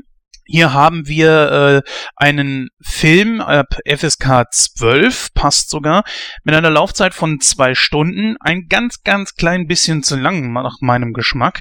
Und äh, ja, ist der neueste Film von Steven Soderbergh und hier haben, wir haben hier Channing Tatum und Adam Driver in der Hauptrolle. Und ja, gut, äh, Channing Tatum kennt man bestimmt äh, spätestens seit den beiden 21 Jump Street Filmen. Adam Driver ist vielen, glaube ich, noch äh, relativ unbekannt, beziehungsweise noch neu auf dem Hollywood A-Business. Also aber ich glaube, spätestens seit Episode 7 von Star Wars sollte auch Adam Driver jedem irgendwo ein Begriff sein, zumindest in Star Wars-Fans. Ja. Dann haben wir natürlich noch äh, andere Leute, die auch natürlich einen großen Namen haben mit in dem Film drin. Daniel Craig auf jeden Fall so, sollte auf jeden Fall genannt werden. Er spielt hier den Häftling Joe Bang, wie man im Trailer schon gesehen hat. Und ich nehme auch hier einfach mal die Inhaltsangabe von Moviepilot. Ja, hier haben wir die Geschichte der Heist, das ist eine Heist-Komödie und die dreht sich rund um die zwei Brüder Logan, äh, die die gegensätzlich ja nicht sein könnten. Während der eine von Channing Tatum verkörpert wird, schlüpft, schlüpft Adam Driver in die Rolle des anderen. Und den kennen wir ja aus dem Trailer als äh, jemand, der nur einen Arm hat. Ja, und trotz ihrer offensichtlichen Unterschiede ziehen die beiden Brüder aber am gleichen Strang, als es darum geht, ein Ding durchzuziehen. Konkret handelt es sich dabei um einen Heist, der während eines NASCAR-Rennens der Profiliga stattfinden soll. Kaum werden äh, im Geheimen Pläne geschmiedet, kommt es jedoch zu den ersten Problemen, von der chaotischen Durchführung im Anschluss ganz zu schweigen. Ja, wir haben hier einen Film, der eindeutig äh, so die Handschrift von äh, Steven Soderbergh äh, trägt und äh, ganz im Stil von Oceans 11, 12 und 13 ist, wenn auch ein bisschen ruhiger. Aber ich möchte ein bisschen woanders anfangen und zwar beim Trailer. Der Trailer zeigt ja oder suggeriert mehr so einen Film, der ja sehr, sehr lustiger Natur zu sein scheint. Da muss ich von abraten, dass man sich davon sehr beeinflussen lässt, denn der Film ist etwas ruhiger, als wie der Trailer verrät und äh, ist auch nicht ganz so durchgeknallt, sage ich ganz ehrlich. Da suggeriert einem der Trailer irgendwie was Falsches. Warum man das so gemacht hat, weiß ich nicht. Äh, man hätte den Trailer auch äh, etwas anders gestalten können, der Film wäre trotzdem nicht schlecht. Ja, ähm, ja, das ist natürlich dieser sogenannte Heist-Film. Im Stil von Oceans äh, 11 bis 13 gedreht ist es natürlich kein Wunder, denn auch bei den Oceans, äh, bei der Oceans Trilogie war Steven Soderbergh mit dabei und hat die Filme inszeniert. Ich muss gestehen, äh, bei Adam Driver und Channing Tatum, ich bin nicht der größte Channing Tatum-Fan, weil nicht jede von seinen Rollen mir wirklich gefällt und ich finde ihn als Schauspieler ja selten gut. Es gibt zwar Filme, wo er wirklich gut dabei ist, dieser ist einer davon, aber es gibt auch Filme, wo ich einfach sage, ach komm, habe ich jetzt echt keinen Bock drauf. Unter anderem die 21 Jump Street Filme. Dann natürlich Adam Driver als der äh, Bruder von ihm, der auch ein bisschen beschränkt ist, das muss man leider sagen, und dem ja auch ein Arm fehlt, zumindest Unterarm.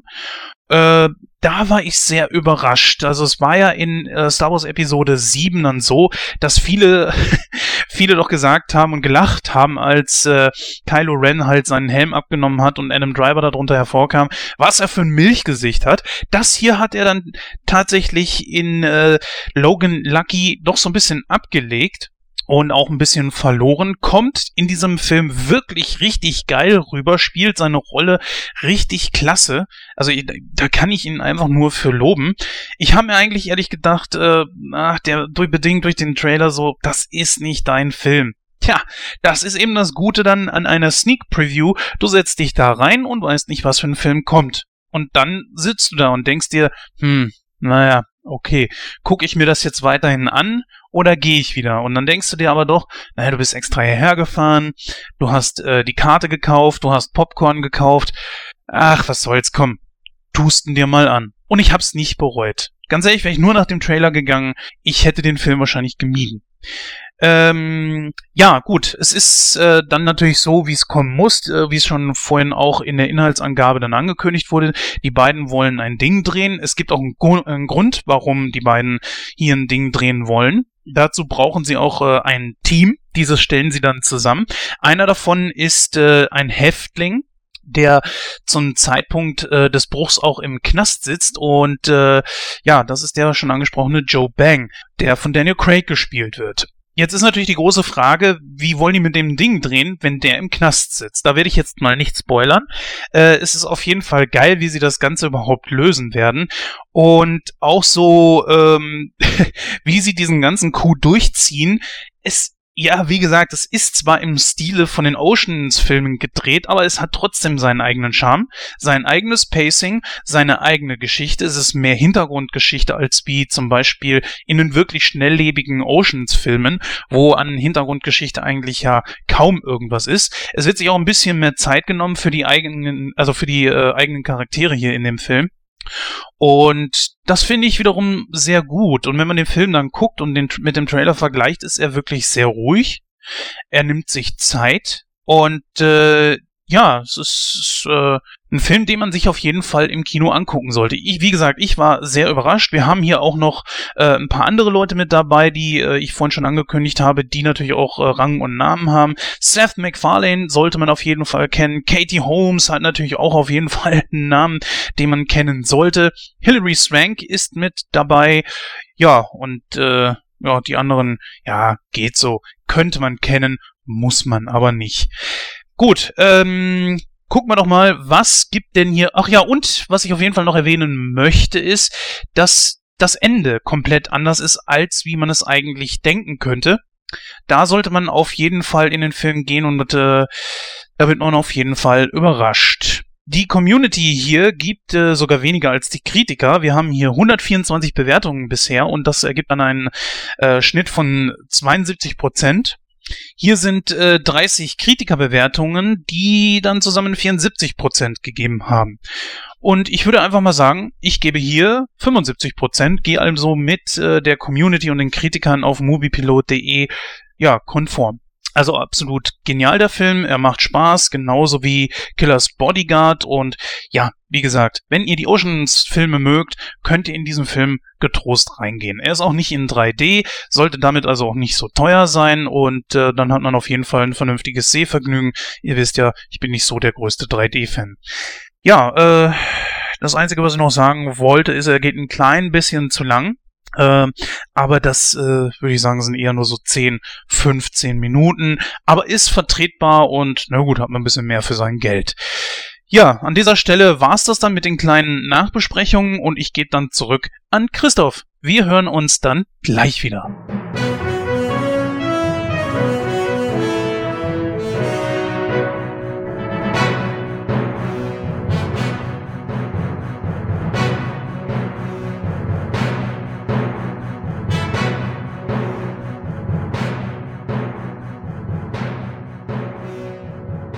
Ich würde sagen, dann schließen wir Kino aktuell und ähm, kommen dann zu unserem heutigen Hauptthema. Und zwar besprechen wir in unserer Hauptdiskussion Spider-Man Homecoming. Bis gleich.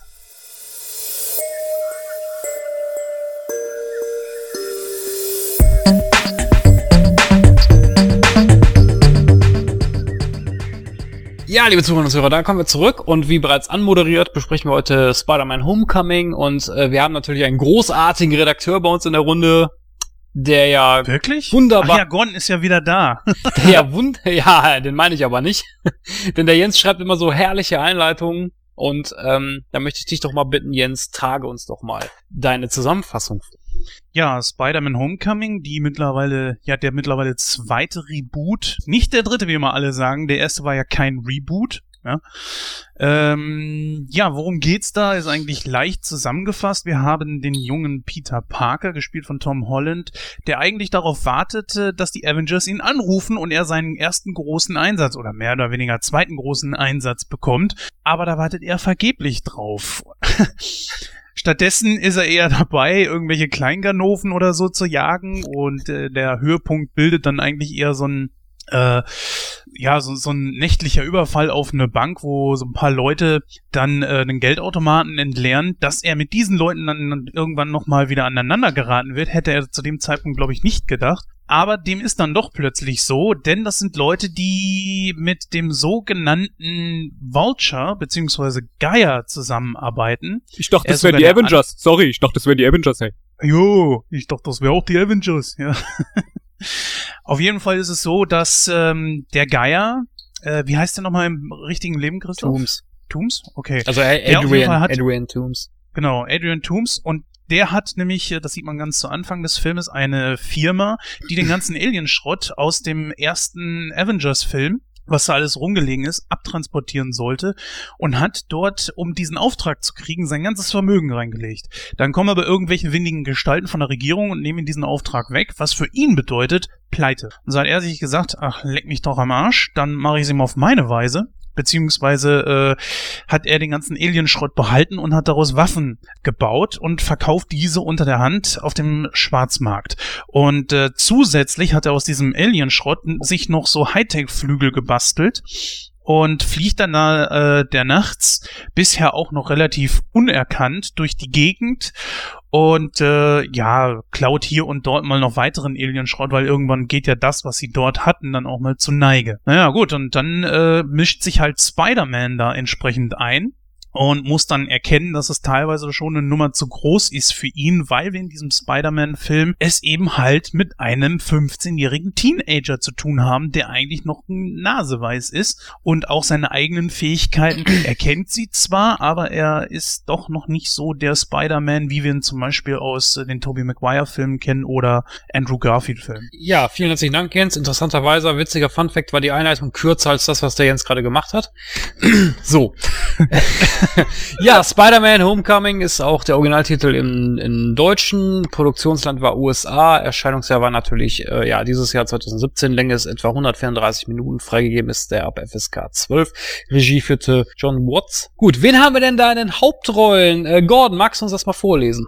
Ja, also wir haben Tom Holland als Peter Parker, aka Spider-Man. Wir haben Michael Keaton in der Rolle von Adrian Toomes, den Vulture oder dem Geier im Deutschen. Robert Downey Jr. als Tony Stark, Schrägstrich Iron Man. Marissa Tomei als May Parker. Gwyneth Paltrow als Pepper Potts.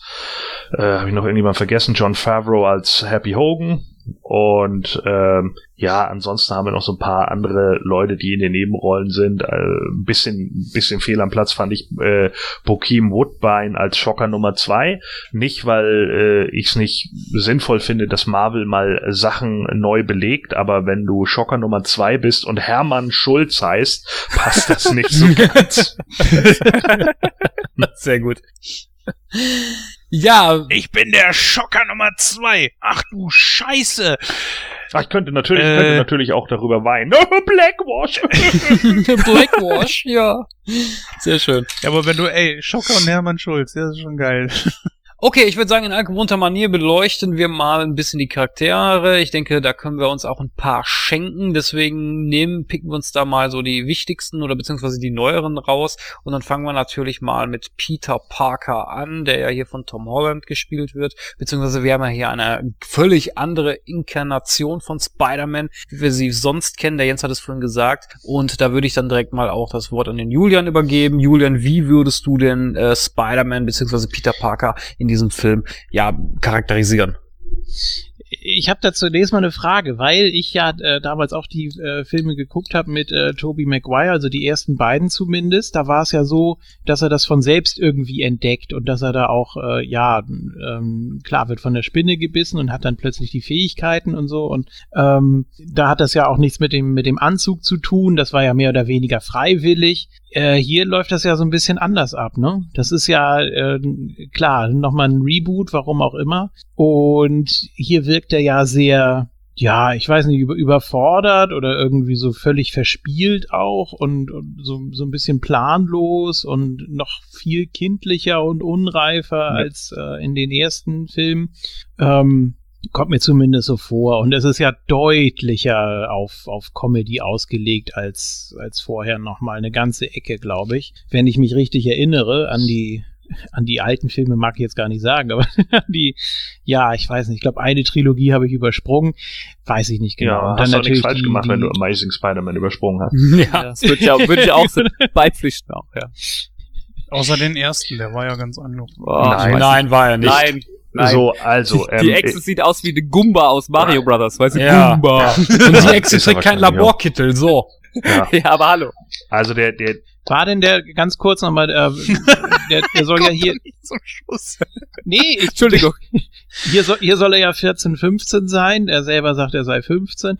ähm, wie alt war der Tommy, Toby Maguire äh, Spider-Man? Naja, der war ja schon an der Uni, 22. also muss er Ja, ja, auf jeden schon Fall älter. Älter sein. Ja. 18, 19 Ja, so genau. oder was? Ja gut, also das ist natürlich nochmal ein deutlicher Unterschied. Und hier wirkt das ja auch wie so ein, weiß nicht, wie, so- mehr wie so ein Azubi eben, was er ja auch darstellen sollte, dass er dann eben alten Damen den Weg erklärt und das ist so seine Hauptaufgabe und äh, ja, musste ich mich erstmal reinfinden. Ich wusste auch gar nicht, wo der jetzt spielt. Ich wusste nicht, dass es jetzt schon wieder ein Reboot ist. Ich dachte, dass äh, wegen Homecoming, dass das eben wirklich an die Anfänge anknüpft, dass aber das tatsächlich alles so passiert ist, wie man in den anderen Filmen gesehen hat. Ich blick da nicht Ja, das. Home, das Homecoming bezog sich ja auf den Abschlussball. Auf die, natürlich, klar. Und ich habe auch irgendwo gelesen, dass sich auch so ein bisschen drauf bezieht, dass, äh, dass quasi äh, Spider-Man jetzt wieder ins MCU reinkommt, so ein bisschen, dass Marvel die Finger mit drin Ja, hat. natürlich, Irgendwo klar. Das Ja. ist, das ist der Punkt, warum er Homecoming heißt, so, weil er endlich von Sony weg ist. Endlich ist er war- wieder da. Ja, weil das ging halt auch nicht mehr. Es war halt schlimm. So Sam Raimi hat halt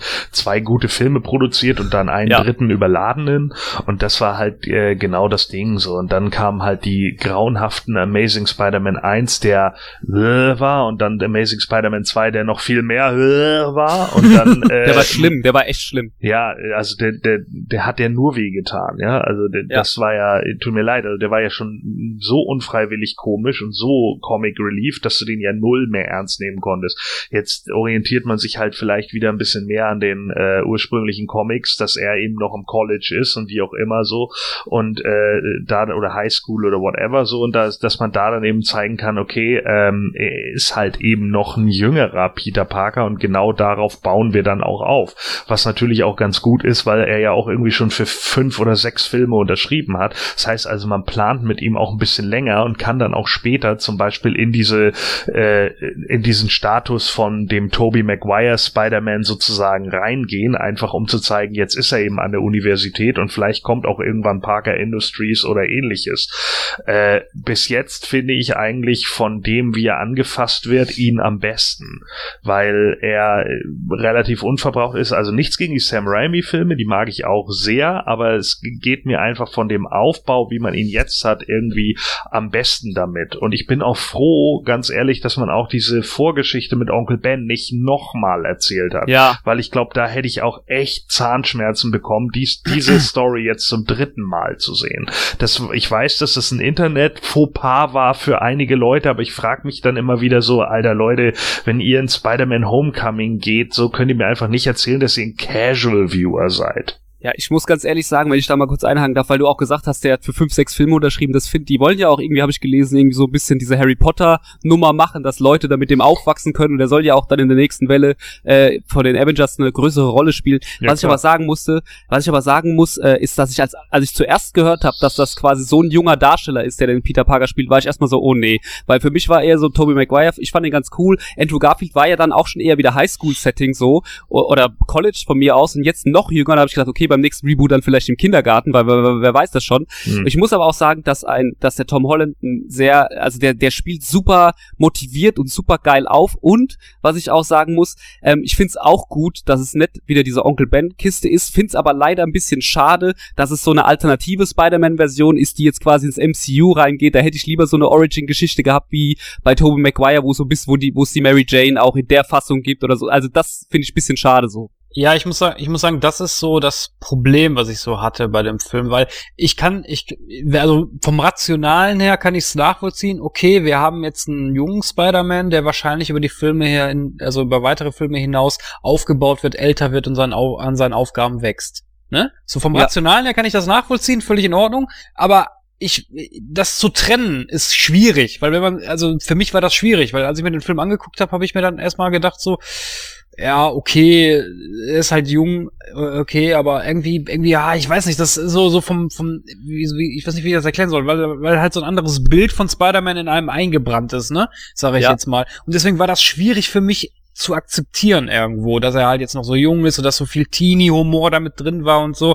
Das war irgendwie so, ah, so ein bisschen over the top, fand Das ich. kann ich voll nachvollziehen. Ja, Naja, auch für mich ähnlich. war das halt nicht das Problem, weil ich es halt aus den Comics her irgendwie kenne und äh, da ja auch irgendwie immer wieder gesagt wurde, okay, er geht da an die Schule etc. so. Also da fand ich es zum Beispiel bei dem neuen Fantastic Four deutlich schlimmer, plötzlich einen Reed Richards irgendwie in dem Alter zu sehen, ja, wo ich dann irgendwie denke, so, okay, wenn es eine Rückblende ist, ist das eine Sache, aber wenn man ihn dann plötzlich als Mr. Fantastic darstellt, der irgendwie mehr oder minder damals schon graue Schläfen hatte, dann ist das halt ein bisschen strange. Also das funktionierte halt für mich deutlich weniger da als bei ihm, weil bei ihm es halt immer so war, dass er nebenbei zum, zu seiner Schulzeit halt irgendwie als Tagelöhner im Daily Bugle gearbeitet hat. Mhm. Ja, was ich dazu sagen äh, möchte, ist so ein bisschen das, äh, ich habe, ich verstehe das auch, dass er in der Schule war, aber ich muss sagen, ich habe irgendwann in den 90ern angefangen, Spider-Man zu lesen und da war er auch schon verheiratet und eigentlich ja auch eigentlich auch immer gleich alt mit Tony Stark oder sowas in den Comics, wenn man jetzt nicht irgendwie in, in, in den Ultimate Comics unterwegs ist oder so.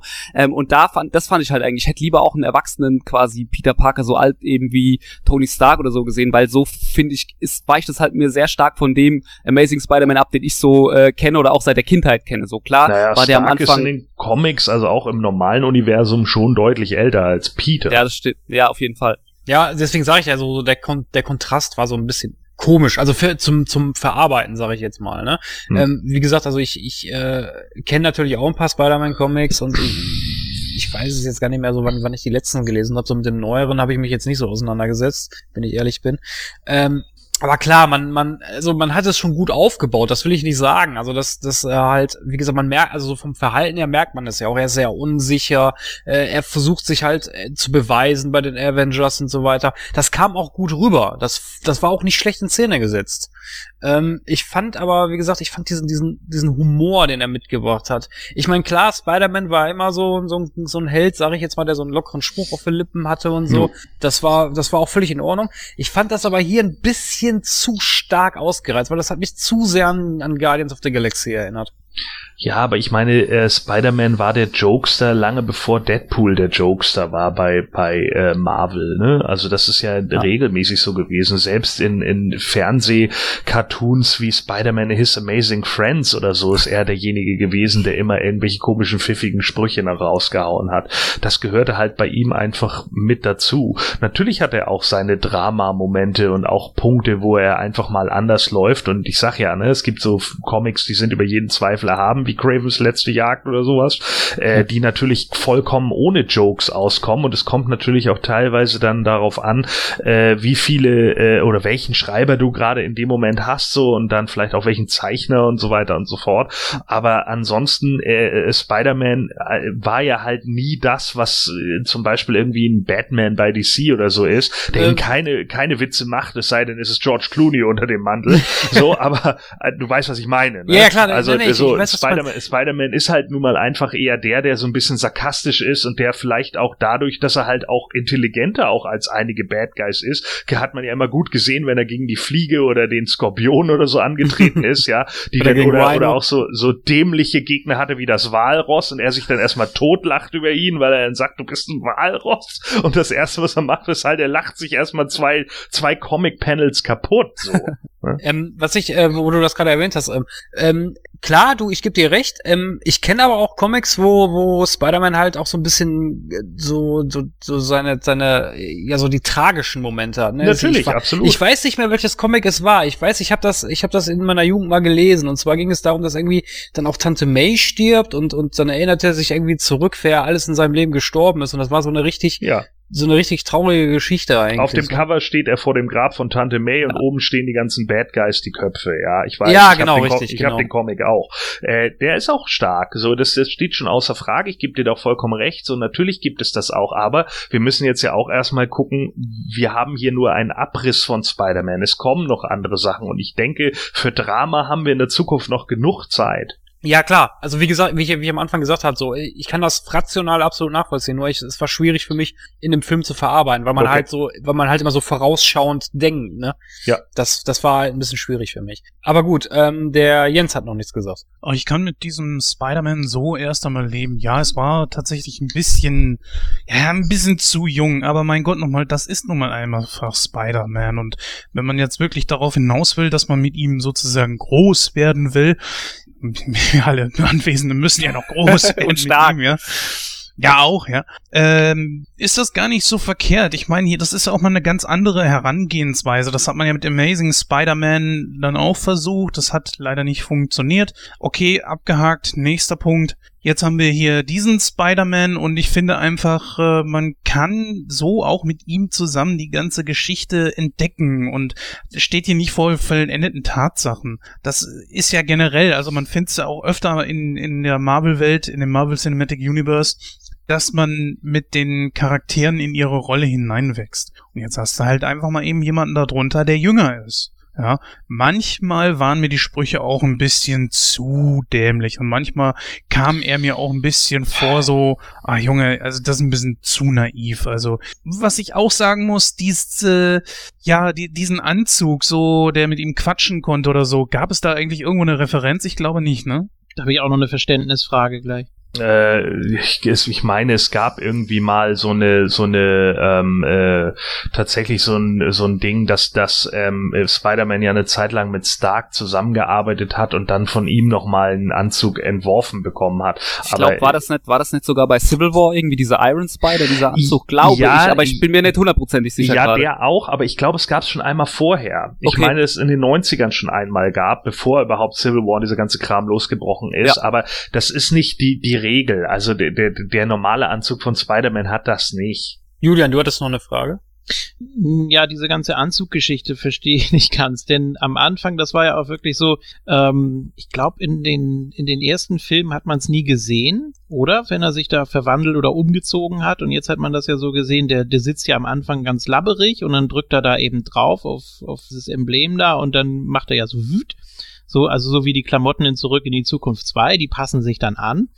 Ähm, und war nur dieses, dieses Emblem da, war das nicht äh, praktisch sein Sidekick, sein Berater? Das war doch die Drohne, oder nicht? Das, kon das konnte doch so wegfliegen und dann ja, das, äh, also auch. mit ihm das reden. war jetzt nicht sein Sidekick. Ich würde sagen, das war eher so, so eine Oder- Spielerei, die Stark Ja, damit genau. eingebaut hat, ne? Genau. Ja, und er hat ja die, er hat ja wirklich die ganze Zeit geredet, ne? Er hat ja alles Ja, kommentiert und äh, ob das jetzt, oh, ob das jetzt mit, mit, mit dem, mit dem Viech da war Ja. oder Aber das macht er, das macht Ah. er, ich meine, im Originalcomic, äh, der 62, wie gesagt, gestartet ist, da ist er 15.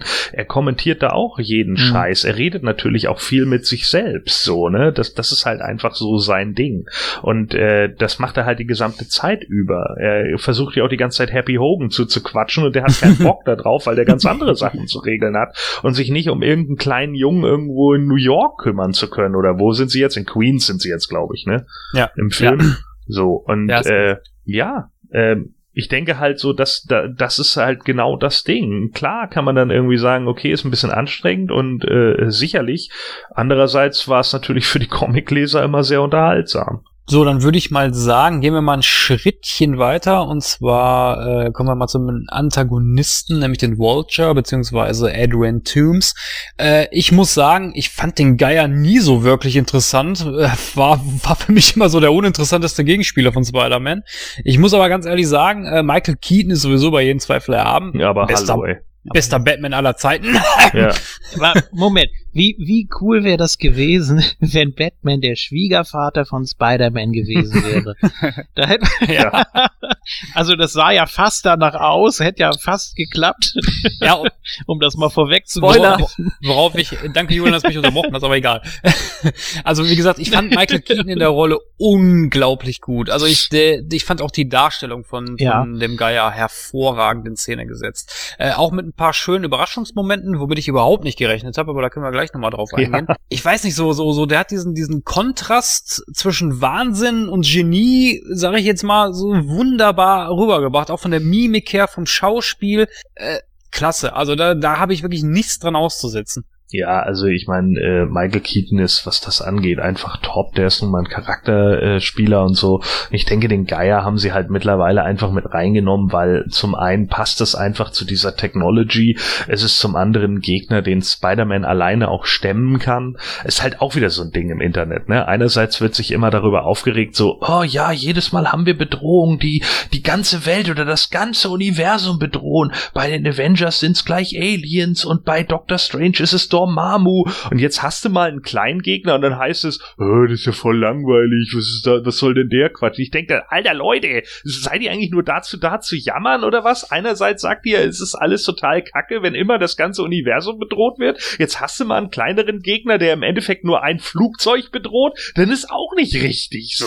Also, das verstehe ich halt immer nicht. Und ich meine, der Geier ist der zweite Gegner, den Spider-Man jemals hatte. Deswegen ist es auch okay, dass man den mal mit reinnimmt. Ja, finde ich Ja. auch. Ich finde auch bei Marvel tatsächlich die Filme, bei denen die kleiner sind, auch wie Ant-Man oder sowas, die finde ich wesentlich cooler als jetzt diese riesige Betrogen, weil du ja am Ende immer eh immer weißt, es wird eh wieder abgewendet und sowas. Ich finde diese, ich finde eher, dass wenn es kleiner wird, geiler so. Ich fand auch Deadpool oder sowas krasser so als ähm, als das. Aber ganz kurz nochmal zu zu Adrian Toomes. Ich fand, ich war da, als ich die ersten Bilder gesehen habe, dachte ich so, oh der Geier, das irgendwie könnte ein bisschen langweilig sein. Und dann dachte ich mir auch, oh diese Ganzkörper, äh, äh, also auch, dass er einen Helm auf hat. Ja, das fand ich ja, wenn man die Comics kennt, ne, sieht man ja in klassischen alten Kostümen. Es wäre natürlich blöd, das in so einem Hightech-Film äh, stattfinden zu lassen, gebe ich ja auch zu. Ne, aber ich muss sagen, da, da, ich finde es immer ein bisschen schade, wenn wenn so ein Darsteller wie Michael Keaton und der hat ja in dem Film klar auch viele Szenen, wo er in Zivil rumläuft, aber dann als Bösewicht so einen Helm auf hat, wo quasi die die die, die Mimik auch irgendwie dann fehlt. Das finde ich immer ein bisschen schade. Natürlich haben sie es erklärt, ne, wenn er so hoch fliegt und sowas, ne, Schall und was der Teufel was. Trotzdem ähm, hätte ich ihn gerne auch ohne Helm gesehen, ehrlich gesagt. So Ja. muss ich immer sagen. Ich finde es immer ein bisschen schade, so ein bisschen Power Ranger-esque, eh- ehrlich dann immer so. Da ganz Ich muss so ja sagen- gestikulieren tut er, glaube ich, nicht. Ich muss auch sagen, ich fand die, ich fand die, die eine Szene so geil. Ich meine, das hat jetzt nichts mit dem Geier zu tun, aber es fällt mir jetzt gerade so ein, weil ich komme jetzt so wegen Batman da drauf, weil, weil halt Spider-Man dann so sagt, so starte Verhörmodus und dann mit dieser tiefen Stimme spricht. Das fand ich so geil. Ja, das war Ja, ist natürlich auch eine Anspielung. Ja, ja, ja, klar, natürlich, aber das Ja. fand ich so geil. Ehrlich. Naja, ich meine, das sind natürlich vielleicht auch einfach Weiterentwicklungen der einzelnen Sachen. Ne? Es ist schon, wie du eben sagst, wie, wie albern wäre es gewesen, wenn er immer noch mit Ja. seinem 63er Kostüm da rumgehampelt Den wäre. grünen Ne? Ding da, ja, dem Humble, den Strampler Ja. da. Man hätte natürlich, hätte natürlich viel, viel Potenzial wieder für Spidey gegeben, ihn komplett zu verarschen. Aber ähm, es, ist, es ist ja mittlerweile einfach so, dass man auch, was weiß ich, keine Ahnung, den Trapster oder sowas, ja, der irgendwie als Pastepot Pete angefangen hat und im Endeffekt einfach nur irgendein so ein komischer Künstler war, der mit, mit irgendeiner äh, ja, Leimkanone rumgeschossen hat. Das sind natürlich Sachen gewesen, die funktionierten vielleicht irgendwie in den 60ern, weil man Genau. sich gerade noch dachte, okay, das sind irgendwie Villains und wir sind noch nicht so weit, aber mit der heutigen Technologie haut das halt nicht mehr hin. Und deswegen haben die natürlich alle dann auch irgendwelche überkandidelten Anzüge, ist ja ganz klar. Aber wisst ihr, wisst, wisst ihr, woran mich äh, das Outfit vom Geier erinnert hat? Also so auch von der Darstellung her? Ich weiß nicht, Hm. kennt einer von euch die Metal Gear Reihe? Ja. Ja. Im Metal Gear 4 gibt es einen Gegenspieler, der heißt äh, ähm, Reggie Ra Ragging Raven oder so ähnlich. Und der sah ähnlich aus, also von, von der Optik her. Also das, das hat mich so ganz krass daran erinnert. Ach, der Raging Raven meinst du? Ja, Raging, Mhm. genau, Raging Raven. Okay. Der, der Mhm. sah so, also ich fand so von der Optik her sah das, sah das schon sehr ähnlich aus. Ja, ein bisschen, ja. Das stimmt. Dann würde ich sagen, kommen wir einfach mal zu dem, zu dem Film an sich. Und dann würde ich mal so die Frage in die Runde stellen. Ähm, Spitzen, also wir fangen mal mit den positiven Aspekten an. Äh, welche, welche Spitzen in dem Film haben euch denn so besonders zugesagt, Jens? Ja, war natürlich die erste Szene da, die ich vorhin schon angesprochen habe, wo er die Jungs da in dieser Bankfiliale da stellt. Teilweise ein bisschen zu überspitzt. Ich meine, er hat ja auch gut aufs Maul gekriegt dort und das passte manchmal nicht ganz so. Also er sollte es wirklich nur dann bringen, wenn er wirklich tatsächlich überlegen ist. Ich meine, er hat ja auch ganz schnell gemerkt, dass diese Jungs nicht äh, so die üblichen Verbrecher sind, die er sonst so jagt. Ja, aber ansonsten waren die Sprüche ja eigentlich ganz okay. Nur in so Situationen, wo es doch ziemlich ernst zugeht, sollte man das teilweise lassen. Zum Beispiel in dieser Fahrstuhlszene, wo er auch versucht hat, da in das Gebäude reinzukommen und so. Da gab es ja hier und dort mal so einen kleinen Spruch. Ach, ich weiß nicht. Ich weiß klar, Spider-Man ist einer, der die ganze Zeit immer irgendwelche Sprüche bringt, aber man sollte schon aufpassen, dass man sich dadurch auch nicht gewisse Szenen einfach irgendwo kaputt macht. Ich meine, darum, dagegen wiederum, zum Beispiel hat man ja sowas wie, dass er da in dieser, äh, in diesem äh, Gebäude da festhängt, wo er da ja unbedingt wieder raus will. Wisst ihr, wo ich gerade meine? Ja. In diesem, dieser Lagerhalle. Mhm. Ja, und äh, dann da, was weiß ich, irgendwelche Spielchen macht und was weiß ich, und wie viele Minuten sind dann gerade vergangen, als er dann fragt, dann sind doch noch, glaube ich, 15 Minuten oder so vergangen. Und, äh, oder, oder eine Dreiviertelstunde oder so, ich habe was keine übrigens, Ahnung. Ein geiler, was übrigens eine geile äh, Anklage an ja das heutige System ist, ne, dass überhaupt keiner mehr eine Aufmerksamkeitsspanne hat. Ja, und genau das meine ich halt so, ne? Das sind so Witze, die sind eigentlich ganz okay, das passt ja eigentlich auch alles und womit ich ehrlich gesagt ein bisschen Schwierigkeiten hatte, war diese da dieser Darsteller des Flash. Ich meine, was war der Typ für, ein, für eine Herkunft? Mexikanisch? Ach, Flash Thompson meinst du? Kann ich ja jetzt auch nicht sagen. Ja, ja, genau. Äh, nee, ist der Mexikaner? Bist du da Ich weiß sicher? nicht. Tony Revolori, gerade mal. Auf jeden Fall war er ja von der Haut Ist her ein bisschen aber- dunkelhäutiger. Ist aber, in, ist aber in den USA geboren, in Kalifornien. Ja. Ach ja, Ist, Nein, ist, sein- er ist der Sohn äh, Charakter. aus dem Guatemala. Also Guatemala. Ja, Guatemala. Ich kann das nicht aussprechen. Entschuldigung. Guantanamo. Genau, das war halt eben etwas, wo ich mir dachte, naja gut, also das passt jetzt nicht so ganz. Das ist genauso wie die Entscheidung hier aus äh, der Fackel einen schwarzen Schauspieler zu machen. Ja, das ist wieder so, ja, wir müssen das unbedingt irgendwie mit reinbringen. Mary Jane ist ja jetzt auch äh, eine farbige Schauspielerin oder dunkelhäutigere Schauspielerin. Da frage ich mich dann einfach so, äh, warum muss das sein? Braucht man das? Ich meine, Gordon, du bist ja auch jemand genauso wie ich, der dem Ganzen nicht immer so ganz glücklich gegenübersteht und äh, das kritisiert. Da wüsste ich ehrlich gesagt deine Meinung mal zu. Ja, ähm, äh, grundlegend gebe ich dir schon recht. Also ähm, es kommt halt drauf an, will man immer äh, genau eins zu eins nach den Comics gehen, ne? Und äh, da wäre es natürlich schon so, dass eben Flash Thompson mehr oder minder der tumbe äh, College Football Spieler ist, so. Und das ist er halt in diesem Falle nicht. Ähm, das ist vielleicht auch ein Kritikpunkt, den ich an dem Film habe, dass zum Beispiel gerade im Endeffekt alle Leute, mit denen Peter Parker irgendwie was zu tun hat, selbst sein eigener Bully ist mit in dem äh, in dem Genius Squad, ja, die, die alle irgendwie auf diese Schulveranstaltung da fahren und eigentlich Ja. die Schlausten der Klasse sind. Das finde ich schon wieder ein bisschen too much. Also da habe ich auch irgendwie gedacht, so der, der Bully kann, er, der, er befreundet sich ja später mit dem Bully in den, in den Comics, ne? Und das ist ja auch eine, eine Story, die da irgendwie so hinterhängt. Aber äh, dass sein Bully dann eigentlich auch noch genau irgendwie zufällig in all den gleichen Begebenheiten mit drinne hängt, in denen er auch hängt, finde ich halt schon wieder ein bisschen too much. Also das waren so Sachen, wo ich dann gesagt habe, naja gut, ähm, ich habe jetzt nicht so das Problem damit, dass man jetzt irgendwie jemanden nimmt, der äh, eine andere Hautfarbe oder sonst irgendwie was hat. Ich habe auch nicht so das Problem damit, dass es halt nicht wie bei dem Sam Raimi-Ding eben genau der tumbe Sportler ist, der einfach nur Muskeln hat und sonst gar nichts, äh, sondern halt vielleicht auch ein Bully, der ein bisschen intelligenter ist als die anderen, ja, der ihn einfach nur äh, damit bloßstellt, über ihn herzuziehen und dann eine Social Crowd irgendwie zu aktivieren, die dann mitmachen, ja, und ihn dafür bloßstellen. Nur das Problem an dem Film ist, glaube ich, was dieses Bullying angeht, äh, diese, dieses Mobbing, was er da im Endeffekt ja veranstaltet über eine, in einer Party darüber, äh, ihn, ihn irgendwie übers Mikrofon bloßzustellen und so, das wirkt überhaupt nicht, weil es null Effekt auf Peter hat. Und äh, das fand ich ein bisschen schade. Also wenn man, wenn man äh, Mobbing oder sowas darstellen will, muss es halt den Hauptcharakter auch affektieren. Und das tat's halt null. Ne? so die Leute stehen dann da, ja, was, was sagte da Peter, Peter, äh, irgendwo, Pupser oder was kommt da? Es war irgend so ein Bullshit, oder? Ich weiß auch nicht mehr. Pimmelparker. Pimmelparker, ja genau. So Pimmelparker. meinetwegen auch das, ja. Whatever. So, äh, das wäre dann ja schon eigentlich eine Sache für in Anführungsstrichen Drama gewesen, wo man halt einfach mal sieht, okay, das trifft Peter auch, aber stattdessen rennt Peter einfach durch irgendwelche Vorgärten, weil er die Jungs vom Geier verfolgen muss, so, ne? Und äh, es interessiert halt null. Also es hat, da- das war halt der, der, der Kritikpunkt für mich, äh, der große Kritikpunkt an Flash Thompson, der ihn irgendwie bloßstellen will und es affektiert den Charakter Peter Parker halt null. Und das, dann weiß ich halt nicht, ob man so einen Charakter wie Flash Thompson eigentlich überhaupt braucht. Daniel, würdest du dem Gordon da zustimmen, dass halt so diese, diese, ähm, ja, diese Mobbing-Geschichte nicht gut ausgearbeitet gewesen ist zwischen Flash und Peter? Würde ich schon sagen. Also stimme ich zu. Ich muss allerdings auch sagen, dass ich grundsätzlich finde, dass da diese ganzen äh, Side-Characters irgendwie, auch ob das jetzt Ned Leeds ist, halt der sein Sidekick ist, der ja schon sehr früh erfährt irgendwie, dass er Spider-Man ist, so.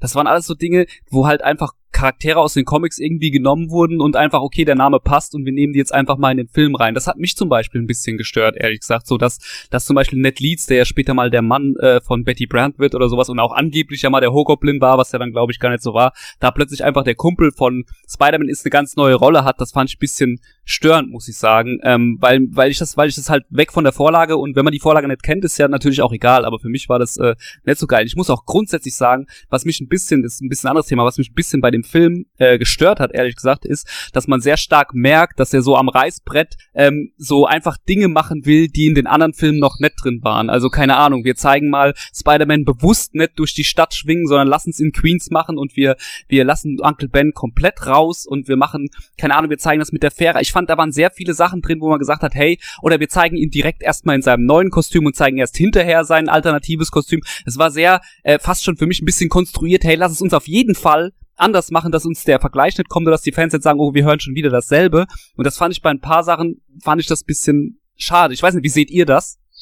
Ja, grundlegend gebe ich dir da schon recht. Also ähm, bei bei äh, Ned Leeds ist es natürlich auch so eine Sache. Ähm, äh, ja, der eine Comic sagt, er ist der Hauptgoblin, aber ursprünglich ja. war es, glaube ich, irgendwie anders geplant. Ne? Ich glaube, Roderick äh, Kingsley oder sowas, aber ich bin auch nicht mehr so ganz tief drin. Ja, es ist, glaube ich, irgendwie so gewesen, dass ja äh, ursprünglich ähm, äh, äh, Copperberg oder wer war das? Wer hatte die geschrieben? Der ist ja dann irgendwie von Marvel weggegangen und hatte halt genau. gesagt, ursprünglich ist der Hobgoblin jemand anderes, aber ähm, man hat es hinterher, glaube ich, wieder so hingedreht, dass der Tochter Hobgoblin ist oder war. Ganz ähm, komisch, ich weiß es auch nicht mehr. Ja, das war ein bisschen, also ursprünglich ging es, glaube ich, irgendwie darum, dass der Hobgoblin jemand ist, den, den gar keiner kennt. Das war irgendein so ein Make-up-Artist oder so. Das war die ursprüngliche äh, Mode, äh, Modedesigner. Ja, und Modedesigner, genau, irgendwie so. Das war die ursprüngliche Story irgendwie. Und, und Ned Leeds ist einfach nur in dieses Kostüm gesteckt worden von ihm. Äh, und war irgendwie bewusstlos oder irgendein Quatsch. Ähm, äh, grundlegend aber eigentlich nicht so schlecht. Ich meine, ich habe mich mittlerweile damit arrangiert, es ist nun mal einfach das Cinematic Universe. Ja, ja es ist eben ja. nicht mehr das Comic Universe. Universe. Und da muss man, äh, da muss man dann halt auch die Abstriche machen. Ich gebe dir schon recht. Teilweise wirkt es vielleicht auch manchmal dann so für auch für den geneigten Fan, auch die, die in den Comics sitzen, dass man sich dann irgendwie denkt, oh ja, okay, äh, das sind mir jetzt vielleicht auch ein paar zu viele Charaktere, die man gerade irgendwie aus den Comics versucht hier mit reinzupressen.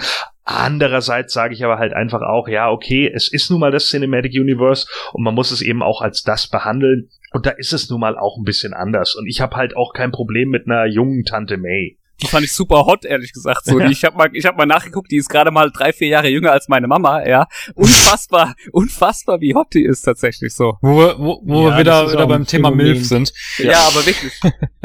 ähm, was, was mich ja bei, also ich fand den Charakter nett an und für sich ganz, ganz gut. Also, aber was, was mich da so ein bisschen dran gestört hat, war, ich hatte da zu viele Parallelen zu dem, zu dem Kumpel von Ant-Man gesehen, weil das hatte mich sehr stark daran erinnert.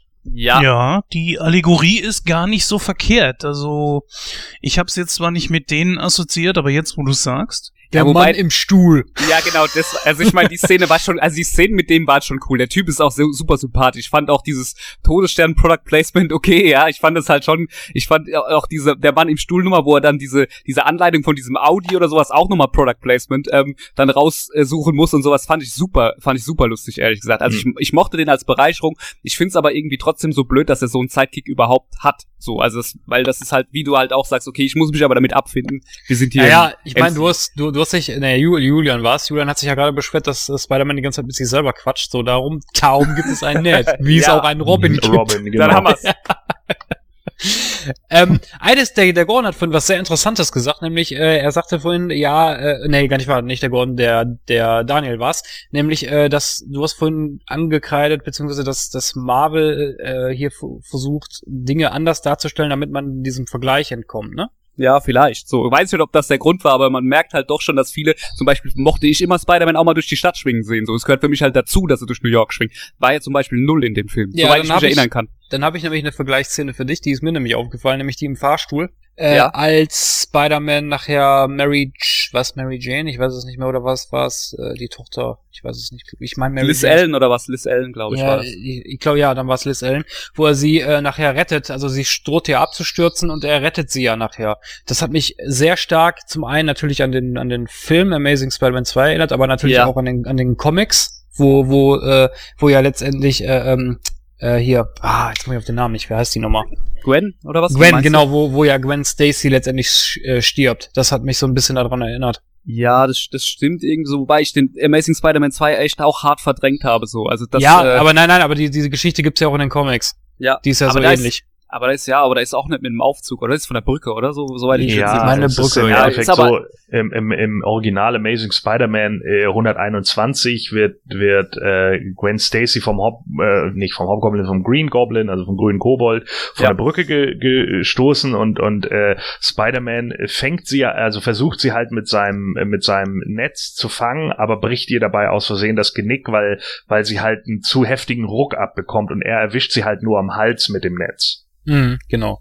Ja. Das war eine, eine riesen Comic-Ausgabe, Mann. Das war eine der meistverkauftesten Comic-Ausgaben für Marvel ever. Weil da hat's Hassbriefe an Marvel gegeben, wie man denn einen, einen lovable Character wie Gwen Stacy töten könnte. Er ist ey, unfassbar. Ich habe mir diese, ich habe mir diese äh, von Panini da diese neue äh, Antholog äh, Anthologie gekauft, ne? Und da ist einfach die Story net drin. Ne? Also ich Oh finde das unfassbar, was? dass die fehlt. Da sind super Ja. viele interessante Dinger drin, aber die fehlt. Ja, die Ja, ist nur so im. Nebensatz erwähnt. Habe ich auch, das kann, das kann nicht sein eigentlich. Ne? Ich Ja. glaube, ich habe den, ich habe die aber noch irgendwo in meiner Comicsammlung mit rumfliegen, irgendwie so, so ganz alt, stinkend und abgepackt. War übrigens ähm, witzigerweise auch die einzig wirklich gute Szene in Amazing Spider-Man 2, äh, wo er ihr auch hinterher schießt und sie dann irgendwie kurz bevor er sie hat, auf dem Boden noch auf, äh, auftrumpft. So, Mhm, und deswegen eben nicht überlebt hat. Das war die einzig wirklich gut in Szene gesetzte Szene in Amazing Spider-Man 2.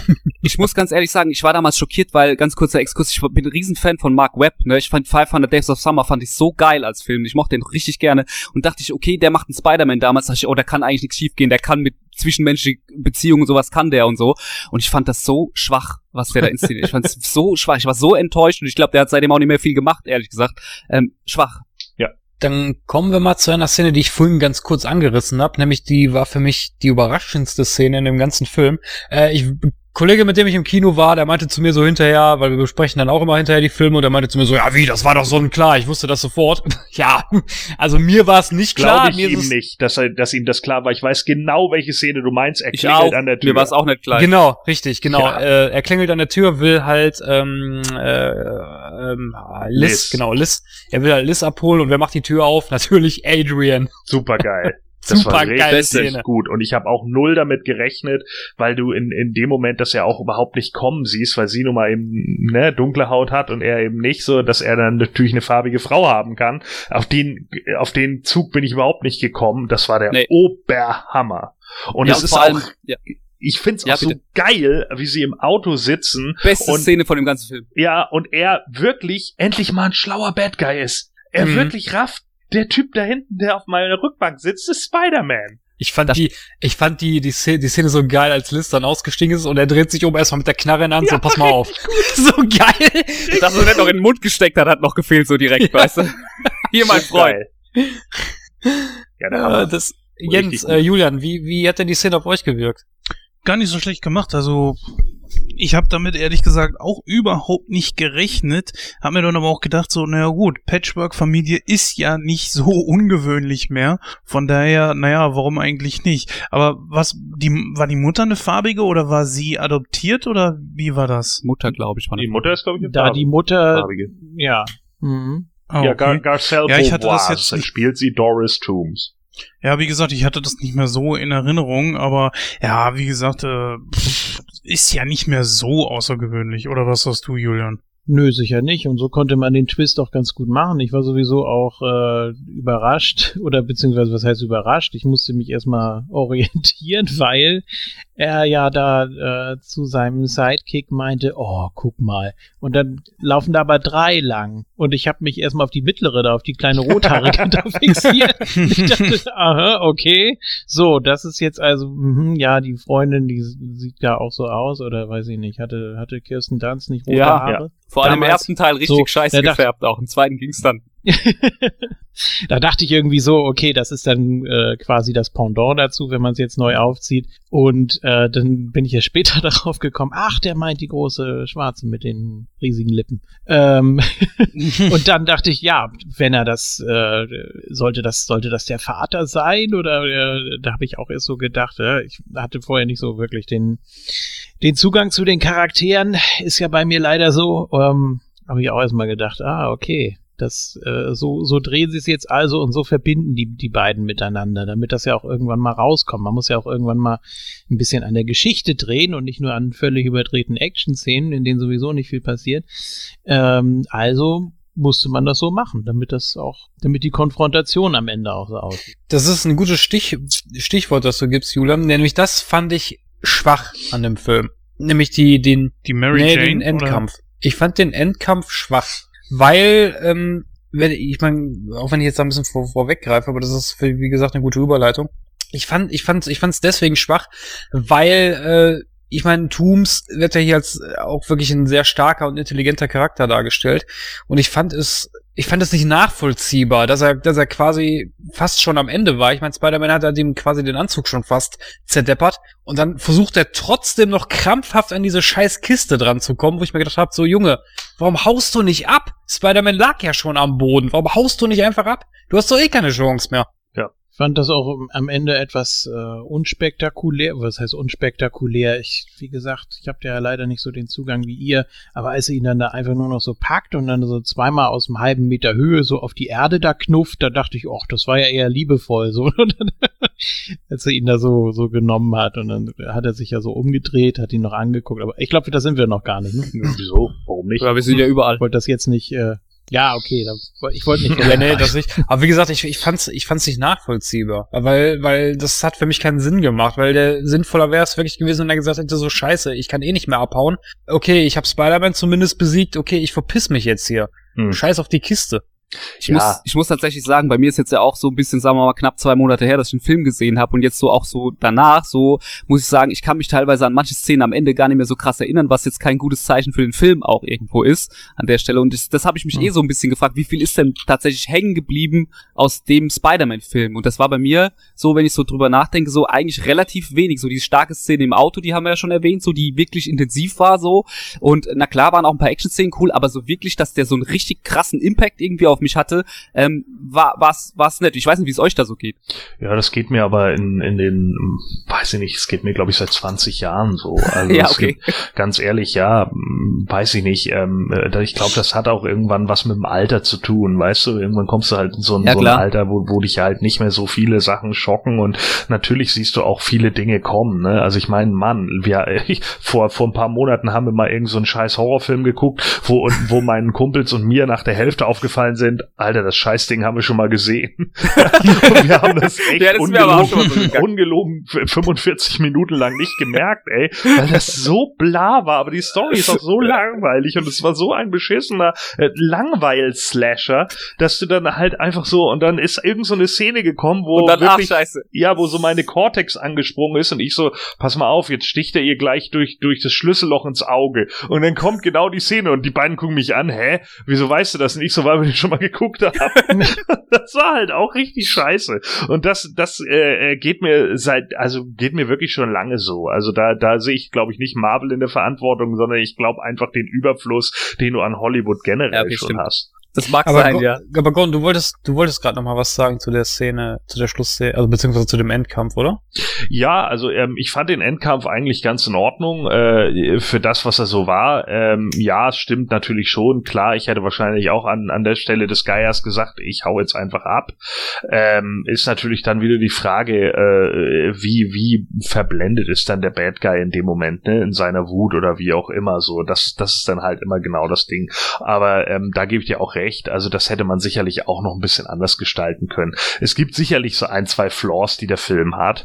Ähm, aber ich muss immer noch sagen, ich finde ihn eigentlich schon für das, was er jetzt ist und für die, für die Einführung Spider-Mans jetzt wieder zurück ins Cinematic Universe, was ja auch ursprünglich gar nicht so geplant war, sondern ja eher durch einen Zufall kam, weil Sony gemerkt hat, okay, wir sind doch scheiße, was Filme angeht. Äh, ja, die sollen sich endlich wieder auf Videospiele konzentrieren, Mann, das können sie wenigstens. Ähm, das ist, äh, ist dann halt einfach schon so, dass man ihn natürlich auch dazwischen schieben musste. Ne? Und das ist nicht so einfach. Also ich finde finde es schon ganz gut gemacht bisher, äh, wie sie es bisher aufgezogen haben. Aber aber ähm, klar merkt man dem Film schon an, dass er ein bisschen auch reingequetscht wird, auch ins, ins Cinematic Universe reingequetscht wird. Ich finde ein paar Querverweise ganz gut auch in dem Film. Ich finde es auch witzig, wie sie so Charaktere wie Betty Brand und sowas drin unterbringen Ja. aber wie gesagt, äh, in einigen Punkten auch zum Beispiel die Szene mit dem mit dem Schiff, wo er das Schiff zusammenhalten muss, was dann ja im Endeffekt irgendwie Iron Man dann zusammenschweißt und so, ja. Äh, das erinnerte mich auch zu sehr an diese Zugszene bei Dr. Octopus. Mhm, Ne? stimmt. Das war im Endeffekt auch fast genau das gleiche, wo ich dann auch gesagt habe, na ja, das hätte man vielleicht hätte man vielleicht auch was anderes machen können. So, das war auch ein bisschen von Sam Raimi abgekupfert, klar. Ähm, aber äh, da sage ich dann auch wieder besser gut geklaut als schlecht selbst gemacht. Von daher, äh, ich finde den schon in Ordnung den Film. Also der der passt und ich ich äh, habe zumindest jetzt so viel Zugang zu Spider-Man bekommen, dass ich erstmal sagen kann, ich gucke mir die weiteren Sachen von ihm ganz gerne an.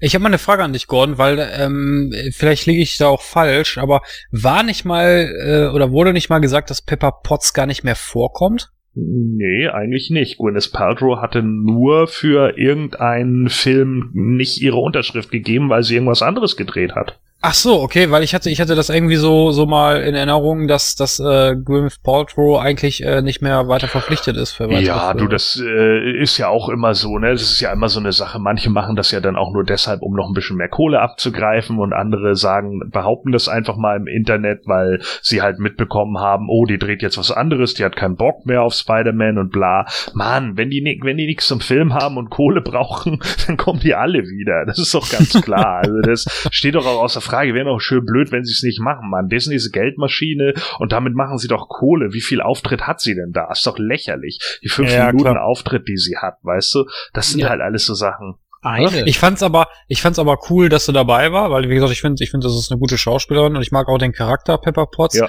War, war für mich auch eine Überraschung, dass sie dann nachher dann doch noch aufgetaucht ist. Ja, äh, absolut. Und ich find's halt, das sind halt auch so Sachen, die ich auch ganz gut finde dann wieder, ne, weil man dann so wieder den Bogen zu allem anderen äh, spannt. Das ist dann vielleicht für andere Leute, die eben nicht alle Filme aus dem Marvel Cinematic Universe kennen, vielleicht ein bisschen schwierig. Ich weiß nicht, wie es da Julian geht, äh, ob ihm das dann immer alles so klar ist. Äh, hast Ich habe Iron Man 1 also und die 2 beiden hast gesehen. du gesehen. also. Okay. Die- Gut, okay. Ja, ja, weiß ich ja nicht. Ne? Du hast ja gesagt, du hast einiges aus dem Cinematic Universe nicht geguckt. Ähm, dann äh, ist natürlich immer schwierig. Also es ist ja dann schwierig, ob dass man dann, ich kann es halt nicht nachvollziehen, weil ich ja alle Filme gesehen habe. Aber äh, ich kann mir schon vorstellen, dass es dann schwierig ist für einen Zuschauer, wenn wenn dann so Querverweise auf andere Filme kommen, wo man dann denkt, ja okay, äh, was? Ich fand ja auch dieses äh, Motivationsvideo von Captain America, das fand ich auch geil. Das fand ich auch ehrlich, das habe ich auch gefeiert. Bei so einer Geschichte frage ich mich aber auch immer so, hm, wenn die jetzt für, sagen wir mal, zehn Filme unterschreiben, gilt dann so ein Bullshit auch als Ja, ein klar. Film? nicht. Ja? Doch. Krass. Jeder Appearance zählt als Film. Okay, dann will er wohl schnell wieder raus, Oh, ja. Ne, das war ja der Grund, warum sie ja auch am Anfang irgendwie rumgejammert haben, weil sie dann ja auch äh, alle meinten, oh mein Gott, Tony Stark wird sterben. Ja, wieso? Ja, weil er ja hier bei Winter Soldier mit auftaucht und äh, genau deshalb äh, hat er dann nicht mehr genügend Verträge und bla bla bla. Aber das war auch alles nur eine Nerd-Crowd, die das im Internet behauptet hat. Darauf bin ich übrigens auch eingefallen, weil ich habe das nämlich auch geglaubt. Ja, weil man kennt ja die Comics und da habe ich mir auch gedacht, so, ja gut, alles klar, der Ja. wird wahrscheinlich draufgehen. Und da ist natürlich dann auch wieder die Sache, da haben sich dann viele wieder drüber aufgeregt, weil sie es vielleicht nicht kommen sehen haben oder wie auch immer. Einige haben dann ja auch gejammert bei Civil War, öh, es ist ja gar keiner gestorben und bla bla bla. Und da habe ich halt auch gesagt, ja klar, einerseits kann man sich natürlich sagen, es ist niemand gestorben und deswegen ist der Civil War jetzt irgendwie hinfällig. Aber andererseits ist dann auch wieder die Frage, muss immer erst jemand sterben, um irgendwas bedeutsam zu machen? Das ist halt Nee. genau das Gegenstück dazu. Ne? Und Kevin Feige hat ja von vornherein gesagt, er will es halt gerade mal nicht so machen, wie es halt immer in den Comics ist, wo du irgendwie so diesen absichtlichen Heldentod sterben hast, damit man dann irgendwie zeigen kann, ja, okay, das ist hier irgendwie total wichtig. Ist ja auch besser als wie das so ein hinterher wieder. Ich meine, so, solche Charaktere, die lässt du ja nicht leichtfertig sterben und meistens holen sie sie dann ja auch irgendwie wieder und dann ist es besser, man lässt es von Ja. vornherein sein. Ich muss auch ehrlich gesagt sagen, bei den äh, Raimi-Filmen von Spider-Man hat's mich immer genervt, dass der An äh, Antagonist am Ende gestorben ist. Auch schon in den ersten beiden Batman-Filmen war das ja wirklich nervig. Warum macht Ja, man das das? war ja damals, das war ja Äh, damals gang und gäbe. Ne? Das war ja wirklich, also es gab nicht viele Superheldenfilme damals, aber äh, in den Superheldenfilmen, die halt, die halt, die es halt damals gab, war es ja wirklich gang und gäbe, ne, dass der Antagonist auch wirklich draufgegangen ist. Ne? Ja, ich glaube, Burton ging auch nicht davon aus, dass jetzt Batman ein mega Giga-Erfolg wird und hat vielleicht deswegen auch einen finalen Schluss, weil er es als Einzelfilm gesehen hat. Ne? Mhm, ja, Burton hat ja auch damals gesagt, dass der erste Film eigentlich scheiße war.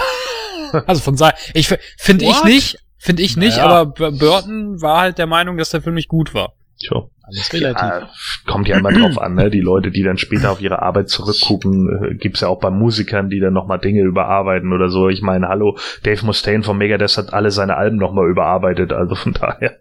Ja, wie gut findet ihr denn eure erste Folge? Ja, das ist es, ne? Ja, Darüber reden wir jetzt nicht. okay, ähm, ich finde sie gut, ich habe sie auch Ich geschnitten. finde unsere auch super, natürlich. Was auch Ähm, eine Szene, die wir, denke ich, noch kurz ansprechen können, ist dann wirklich der, der, der das Finale, nämlich die, wo Tony eigentlich Spider-Man ein bisschen verarscht hat, meiner Meinung nach. Aber ich fand die gut gemacht, ähm, wo er dann natürlich gesagt hat, so ja, da draußen stehen jetzt überall Reporter und bla bla bla und wie ich will ihnen ja das neue Avengers-Mitglied äh, präsentieren. Äh, ich weiß, viele haben sich darüber aufgeregt, so irgendwie so, ja, äh, erst will er die ganze Zeit bei den Avengers sein und dann sagt er auf einmal so, ja, nee, ich will, ich will doch nicht. Fand ich aber irgendwo von der, von der Charakter oder von der Entwicklung, sagen wir es mal so, von der Entwicklung von Peter fand ich es aber nachvollziehbar. Wie seht ihr das? Finde ich auch. Ja, es ist äh, Comic-akkurat. Das ist ja in den Comics genauso gewesen. Oder in ähnlicher Form zumindest. Ja, ich denke auch, das macht in dem Moment Sinn. Ne? Ihm ist halt aufgefallen, okay, hier gibt's auch noch irgendwie Sachen zu tun und manchmal ist es vielleicht, wie gesagt, eben doch ganz geil, noch ein 15-jähriger Junge zu sein, äh, weil ihm ja auch irgendwie klar wird, wie viele Sachen eigentlich da hinten dran hängen ne? und wie schnell dann eigentlich auch das Leben dadurch dann äh, sich komplett verändert. Dadurch, dass er Tooms ins Knast schickt, verschwindet auf einmal die Liebe seines Lebens in Anführungsstrichen, was man bei Teenagern so Liebe des Lebens nennt, ne? Aber äh, so Liz verschwindet aus seinem Leben, klar, dann kommt MJ, die jetzt nicht mehr Mary Jane, sondern Michelle Jones heißen muss, dann auf den Plan. Das, das war zum Beispiel so eine Nummer, wo ich von vornherein wusste, als die das erste Mal einen dummen Spruch gebracht hat, habe ich sofort zu meinem Kumpel im Kino gesagt, das ist MJ. Ja, das, das, das war mir auch von vornherein ja. klar, weil das, das war irgendwie, das war irgendwie offensichtlich. Ja, das Aber das ist eine schöne Szene, das ist eine schöne Szene, die du noch ansprichst, nämlich die, war das die Post-Credit-Scenes? Weiß ich nicht mehr so genau. Ich glaube, die Post-Credit-Scenes war es, ne? Wo, nee, gar nicht wahr, das war die, die, ähm, äh, Mid-Credit-Scenes, wo dann nachher äh, Tooms im Gefängnis ist. Und, äh, das habe ich nicht so ganz so ganz verstanden, weil er ja da hinterher so sagt, so ja, ne, ich kenne die wahre Identität von Spider-Man gar nicht. Aber was mir da so spontan durch diese Napsen geschossen ist, war so Sinister Six. Ja, natürlich. Darauf ja. spielt ja Sony momentan auch an. Das ist ja das große Problem. Ähm, ich weiß nicht, ob du dieses Interview von der alten von Sony und mit Kevin Feige gesehen hast, wo sie dann irgendwie meinte, ja, wir machen einen Venom-Film und der, äh, der spielt dann ja auch mit Spider-Man und Kevin Feige. Und er so, oh, what? Ja, what? So, ja, und äh, da haben natürlich auch alle gedacht, so, oh Gott. Und äh, klar, äh, gerade die Fans sind davon natürlich überhaupt nicht angetan, weil die Sony-Filme halt bisher alle ziemlich im Müll waren. Und äh, deswegen muss man natürlich jetzt auch gucken, was sie daraus machen. Ich denke halt, wenn du einen Venom-Film hast, der eigentlich als Hauptcharakter Spider-Man hat, Spider-Man jetzt aber wieder bei Marvel ist, weil so der Deal nun mal ist, äh, dann wird es, glaube ich, schwierig, einen Venom-Film overzubringen, ohne Spider-Man zu haben und ihn immer nur zu erwähnen. Also ich glaube, das wird ein äh, ziemlicher Flop. Aber ja, ich weiß nicht, ey, ich, Tom Hardy ist, also ich bin ein riesen Venom-Fan, ne, aber Tom Hardy finde ich eine geile Besetzung und Carnage ist ja auch bestätigt, so, das wird bestimmt, ich bin mal gespannt, ich kann eigentlich nur enttäuscht werden, weil ich so ein Fan bin, aber ich, ja. also, so, also ich finde auf jeden Fall Tom Hardy schon mal besser als Topher Grace, ja, also mal ja, ganz ehrlich. Das steht ja. außer Frage, ich meine, die wilden 70er damit reinzunehmen, das war natürlich totaler Schwachsinn, ey. Was also war da denn los? Ja, das spielt so in einer Liga mit David Hasselhoff als Nick Fury, aber, ähm, ja. ne, ja, muss man ehrlich sagen, so, ne, aber. Ey, jetzt, jetzt, jetzt holst aber die, die ganze draus. Ja, raus, sorry, so. ist doch aber wahr. Also ich ja, meine, äh, natürlich passt Tom Hardy besser auf die Rolle und so, aber jetzt seien wir ehrlich, wenn, wenn, wenn du die Fans entscheiden lassen würdest, Tom Hardy als Venom im MCU oder Tom Hardy als Venom mit einem eigenen Film im Sony, wo man Spider-Man nicht nehmen dürfte, da fällt die Entscheidung MCU. nicht schwer, oder? Naja, naja, Tom, Tom Hardy hat mich als Bane so, so ultra enttäuscht. ja, sorry, ist so. Und äh, weiß ich nicht, so als Venom, hm, naja, mal gucken. Aber Sony kann mich eigentlich nur noch aber enttäuschen war immer noch besser als der Billig-Wrestler in Batman und Robin Bane. Das stimmt, da gebe ich dir recht. Oh Gott. ja, fehlt eigentlich nur noch unser beliebtes Spiel, nämlich Stan Lee. Habt ihr ihn gefunden? Ja, klar. Ja, klar. Diesmal war es ja sehr eindeutig. Das stimmt. Ne? Aber wo war er? Ja, er stand hier am Fenster und hat Spider-Man genau. angepöbelt, zusammen mit dieser anderen Tuse da. Richtig. Fand, fand ich aber auch insgesamt geil. auch eine lustige Szene tatsächlich, da mit dem, mit dem mit Auto. Dem Wagen ja, das, war das fand, doch, ich ganz, ne? fand ich ganz amüsant, ja. Halt die Klappe da unten. ja. Okay, gut. Dann würde ich sagen, äh, geben wir mal unsere Bewertung ab. Und, Ach so, äh, vielleicht äh, noch eine Sache ja? äh, zu Beginn des Films. Das ist auch noch ein Manko des Films. Die Zeitangabe am Anfang des Films ist hm. falsch. Äh, da kommt, glaube ich, irgendwie acht Jahre danach oder so. Und äh, das haut mhm. nicht hin. Das haut zeitlich von von der Chronologie nicht hin. Es kann. Ach so, ich, du meinst, du meinst, wo die, wo die den Schrott da eingesammelt ja, haben? Genau. Ja, das stimmt. Da stand dann nämlich das ist mir gar nicht aufgefallen. Genau, da stand irgendwie acht Jahre später oder so und äh, mein Kumpel und ich gucken uns an falsch. so. Und äh, da haben wir schon gesagt, da müsste man eigentlich noch mal gucken äh, für den DVD und Blu-ray Release, ob sie das eventuell geändert haben, weil das wäre zu weit in der Zukunft. Das würde dann nicht mehr hinhauen. Also es passt in den zeitlichen Kontext von den anderen Filmen nicht. Ähm, passt dazu äh, dieser Gag da am Ende mit dem Ring in der Tasche, den habe ich seit 2008, schleppe ich den mit mir rum? Oder hat das damit nichts zu tun? Oder vom, vom zeitlichen Abstand? Ich weiß ja nicht, wann Ja, das alles- würde, das würde, das nee, das würde passen, weil 2008 würde ja passen, Mhm. da ist der erste Iron Man und äh, er hat ja immer mit dem Gedanken gespielt, Pepper zu heiraten. Also das wäre ein Gag, der tatsächlich hinhauen würde, ja. Aber er spielt nicht 2016 dadurch. Der oder? Film, Spider-Man, doch. Ja, Und deswegen passt es mit den acht Jahren nicht. doch. Ach so. Das ist nämlich Ja, okay. genau das Problem. Also das ist ein ganz großes Problem. Ja, weil eigentlich ist es auch mit dem Civil War, da siehst du es halt auch und äh, der Civil War war irgendwie ein halbes Jahr vorher oder sowas, ja, und wenn das andere mit dem mit dem äh, Avengers Hauptkampf, der 2012 ja acht Jahre später wäre, dann wäre es 2020. Das funktioniert nicht. Ja, deswegen wären, wäre richtig Hm. fünf Jahre später. Haben sie vielleicht nicht aufgepasst? Keine Ahnung. Äh, Daniel, kurze Frage mal. Das mit dem, mit dem Vulture, ist das in den Comics auch so, dass er so ein, dass er mechanische Flügel Also, hat? Original Also im Original glaube ich nicht. Da weiß ich tatsächlich, ich habe den Comic gerade vor kurzem nochmal gelesen, da wird es überhaupt nicht erklärt. So, ich glaube in der ersten, ich glaube es ist im zweiten Comic, ne, hast du vorhin auch gesagt, Ja, ne, glaube ich, von der Originalserie. Da wird er auch nur eingeführt und wird- es wird nicht erklärt. Es gibt dann später nochmal irgendwie in den 90ern, kann ich mich entsinnen, da wird er doch nochmal jünger, ne? Korrigier mich, wenn ich, da arbeitet er doch mit dem Chamäleon zusammen und da kommen Ja. doch auch dann die Klone von, von, von seinen Eltern irgendwie mit ins Spiel. Ähm, Mhm. Und da, da ist es, da sieht mir das relativ mechanisch aus, aber am Anfang glaube ich nicht. Das ist einfach nur so Federgefieh, Geflügel, Gedöns. Ja, da sind, das, das ist ja auch den, den, der, der Zeit geschuldet. ne? Ich meine, 62, 63, da wurden halt einfach irgendwelche Tiere oder Viecher rausgesucht oder irgendwelche Begebenheiten. Ne? Der vierte Gegner von Spider-Man ist Sandman. Oh, Hilfe, Sand. Oh, Sand. Ja, ne? Hallo. Also wenn, wenn du danach gehst, dann ist natürlich vieles irgendwie Mumpitz so. Und es gibt ja, wie gesagt, eben auch viele äh, Spider-Man-Gegner, die halt auch äh, aus heutiger Sicht und auch schon damals lächerlich waren. Deswegen habe ich das Walross ja angebracht. Ne? Ich habe die Kraft eines Walross und er so. ja, gut, ja. Wenn, du- wenn du so gehst, ist Rhino auch schon lächerlich, ne? Na klar, ich meine, Rhino ist ja auch nicht selten ein, ein Gag-Charakter gewesen. Ja. Ne? Nicht in jedem Comic, aber sicherlich in einigen. Naja, gut, dann kommen wir jetzt endgültig zur Bewertung und da übergebe ich das Wort zuerst an unseren Gast. Daniel, wie würdest du den Film bewerten? Oh, jetzt muss ich tatsächlich, jetzt gestehe ich natürlich, was habt ihr denn für ein Punktesystem? Da sehe ich so mal, dass ich noch nie bis zur Bewertung gehört habe. Ganz schwach, ja. Prozent in Prozent. Ich meine, Genau. ich habe die, ich, ich will noch ganz kurz was dazu sagen, weil aus dem Cast könnte man ja meinen, ich finde den Film total schlecht. Ne? Ich habe ja, glaube ich, nur negative Sachen gesagt. Ne? Ich finde, äh, aber ich will noch ein, zwei positive Sachen sagen dazu. Und einmal fand ich nämlich richtig gut, dass man die Augen endlich bewegen kann bei bei Spider, also dass er, dass er endlich Mimik hat, auch einfach. Das fand ich cool, weil es in Comics auch immer drin ist. Und was ich auch ganz cool fand, ist, dass er dieses Mal nicht so krass patriotisch war wie viele andere Filme, wo dann immer an der Flagge dran war oder auch wo dann, wo dann die ganze Zeit solche Szenen gibt, wo dann irgendwie Spider-Man in Not ist und dann die Bevölkerung ihm hilft und Steine auf den Goblin schmeißt oder was weiß ich. Da gab es auch noch irgendwie eine Szene mit den Krähen in diesem Amazing Spider-Man oder sowas. Sowas, das fand ich immer so mit so, ah, so paar, das fand ich schwierig so. Das fand ich bei dem Film gut. Ich fand auch Tom Holland sehr, sehr gut in der Rolle. So, der hat, man merkt, der hat Bock. Und ich freue mich, ich finde auch, wenn man den in Interviews sieht, ist ein sehr, sehr sympathischer Typ.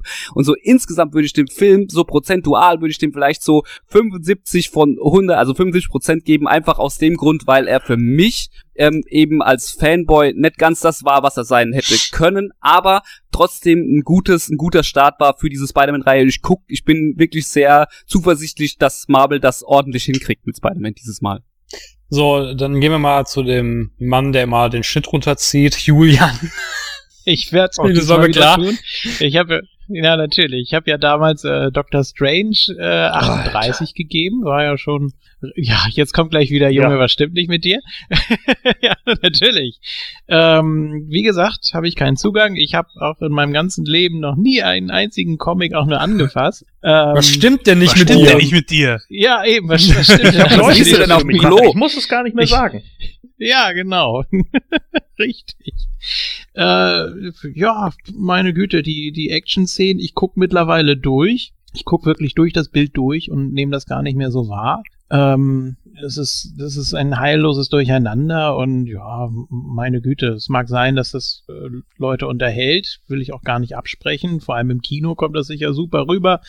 Aber wie gesagt, auch zu den Charakteren habe ich keinen Zugang. Ich versuche jetzt ein bisschen was Positives zusammenzukramen.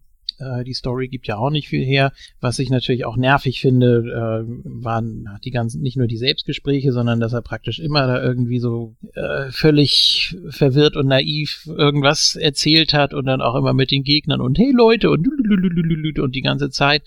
Das ist wirklich sehr, sehr anstrengend. Ähm, ja, was man Positives erwähnen kann, ist natürlich Marissa Tomei, die mit 53 noch aussieht Aber wie 20 hallo. Jahre jünger. Das ist echt, das ist echt ein sehr krasses Phänomen. Ähm, ja. Also ich fand ihn schon etwas unterhaltsamer als Doctor Strange, aber auch nicht viel. Ich glaube, die drei schlechtesten Filme, die ich bis jetzt bewertet habe bei Nightcrow, liegen zwischen 38 und 44. Da würde ich ihn dann jetzt auch so einordnen. ähm, ja, mal gucken, was, was mache ich da? Also äh, ganz klar, um das mal so äh, zu kategorisieren auch. Ich gebe Filmen, die ich mir kein zweites Mal angucken möchte, grundsätzlich unter 50, weil ich finde, das ist schon ein wichtiges Kriterium. Ja, etwas besser, nicht viel, mal 41. Gordon, deine Meinung?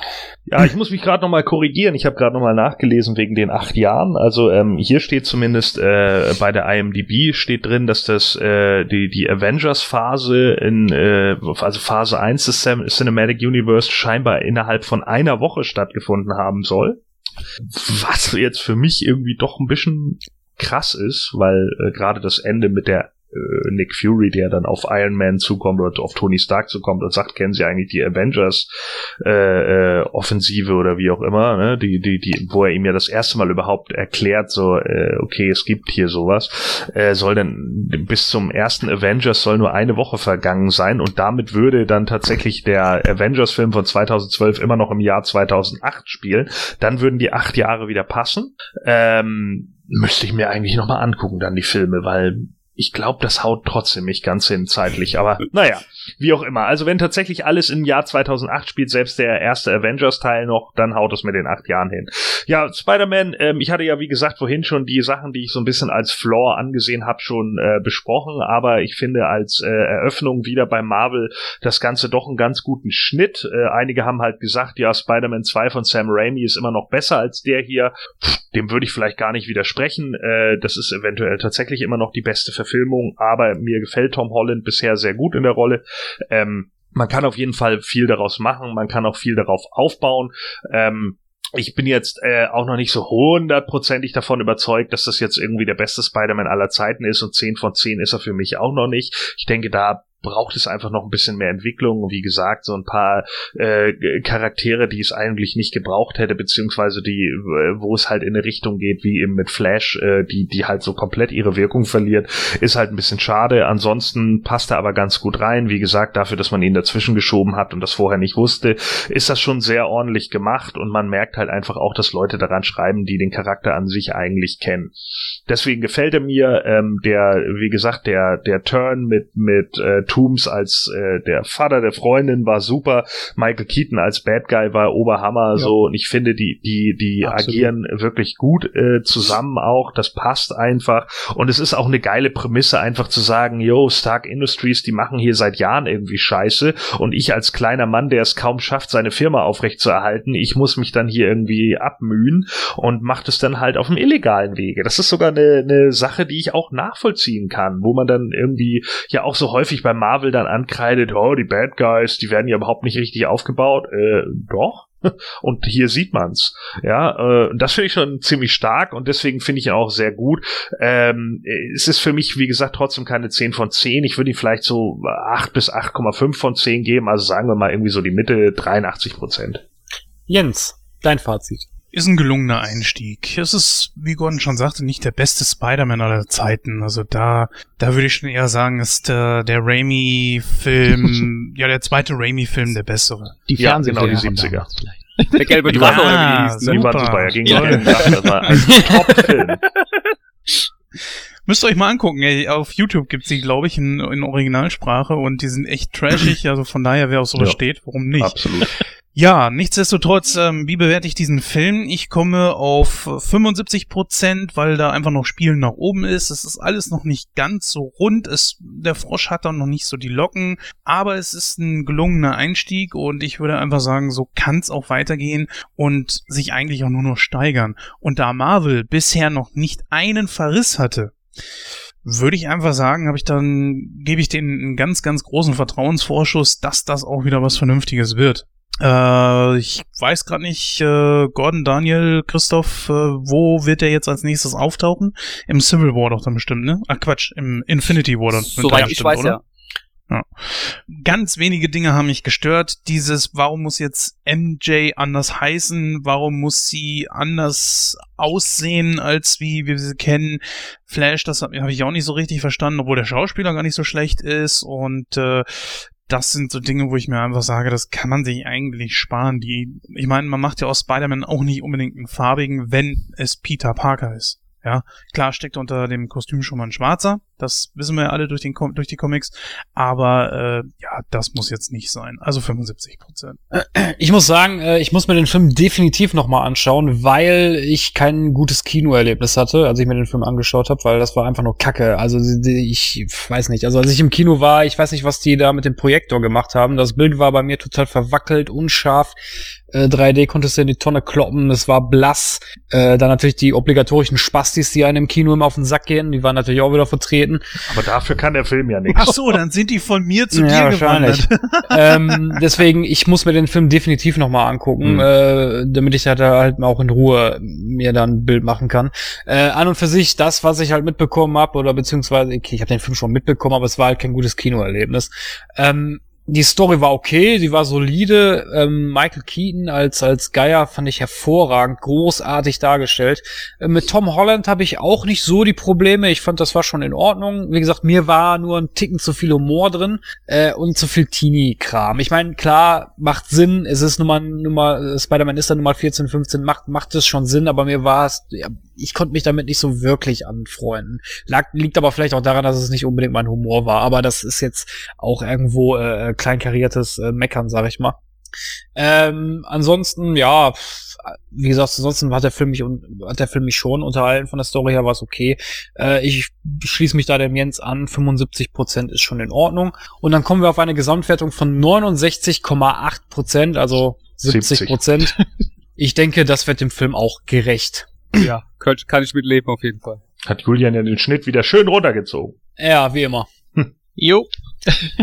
Natürlich. Äh, wobei man sagen muss, äh, wenn man jetzt, machen wir auch gerne mal Moviepilot mit hinzuziehen, sind wir da bei den Kritikern auf äh, 67 Prozent, sind aber auch nur 40 Bewertungen. Anders sieht's bei der Community aus, die haben 915 Bewertungen und die geben 7,3, also 73 Ja, da liegen wir ja gut im Schnitt. okay. Ich glaube, IMDb Ja. hat 79, also von daher ist es jetzt auch nicht so deutlich mehr. Ja, liebe Zuhörerinnen und Zuhörer, das war unsere Diskussion äh, zu Spider-Man Homecoming. Wenn ihr da noch irgendetwas anmerken wollt, dann könnt ihr das natürlich wie immer tun. Schreibt uns eine E-Mail an info at nightcrow.de, hinterlasst ein Feedback in unseren Social Medias oder äh, schreibt einfach einen Kommentar auf unsere Internetseite www.nightcrow.de. Wir kommen jetzt zu den allseits beliebten Outtakes und danach die Verabschiedung. Bis gleich.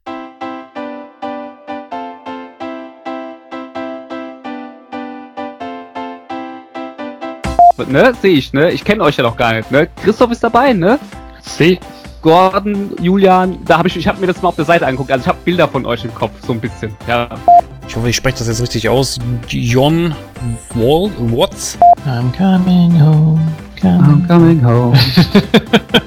I'm coming home. Ja. So, drückt ihr, drückt ihr jetzt noch Stopp oder, oder nehmt ihr noch auf? Nee, Stopp, Nee, oder? wir nehmen einfach weiter Ach, okay, ich nehm, nehm auf. Äh, achso, der, äh, Daniel, Daniel Ja. wollte ich schon sagen. Ja, kannst du, wie du willst, nenn mich wie du willst. Äh, haben wir ein Hörspiel? Ja, sicher. Ja, super. Das gibt's doch gar nicht. Taxi ist nicht mal auf äh, dem deutschen Wikipedia vertrieben. Ach, weil kein Mensch braucht den gucken. Ich habe den auch noch nie gesehen, bin ich Also. ganz ehrlich. Das ist eine Serie, Mensch. Äh, oder Serie. Aber es gibt auch einen Film, der so heißt, oder? Taxi Driver. Das ist Taxi Taxi Driver, Mann. Also Ja. ja. Ja. Das klang jetzt auch eher zum Schluss wie Politik aktuell. ja, ich hab's auch gedacht, Der so. Pu- Aktuelle Stunde im ZDF. Der Polit-Talk. Das sind Rollen von Ted Danson an, ja. Es ist sein, ich finde, das ist die beste Rolle.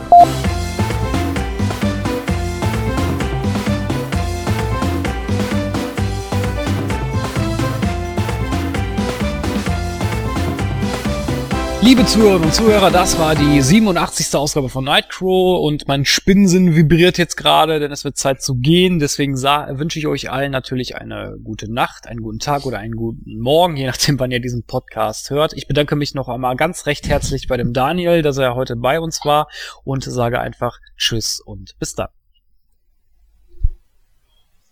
Ja, ich sage Tschüss, bis dann. Wir hören uns dann definitiv wohl wahrscheinlich äh, in ungefähr zwei Wochen wieder oder halt eben bei www.moontalk.network.net. War auch wieder falsch, oder? Das ist ja völlig absurd.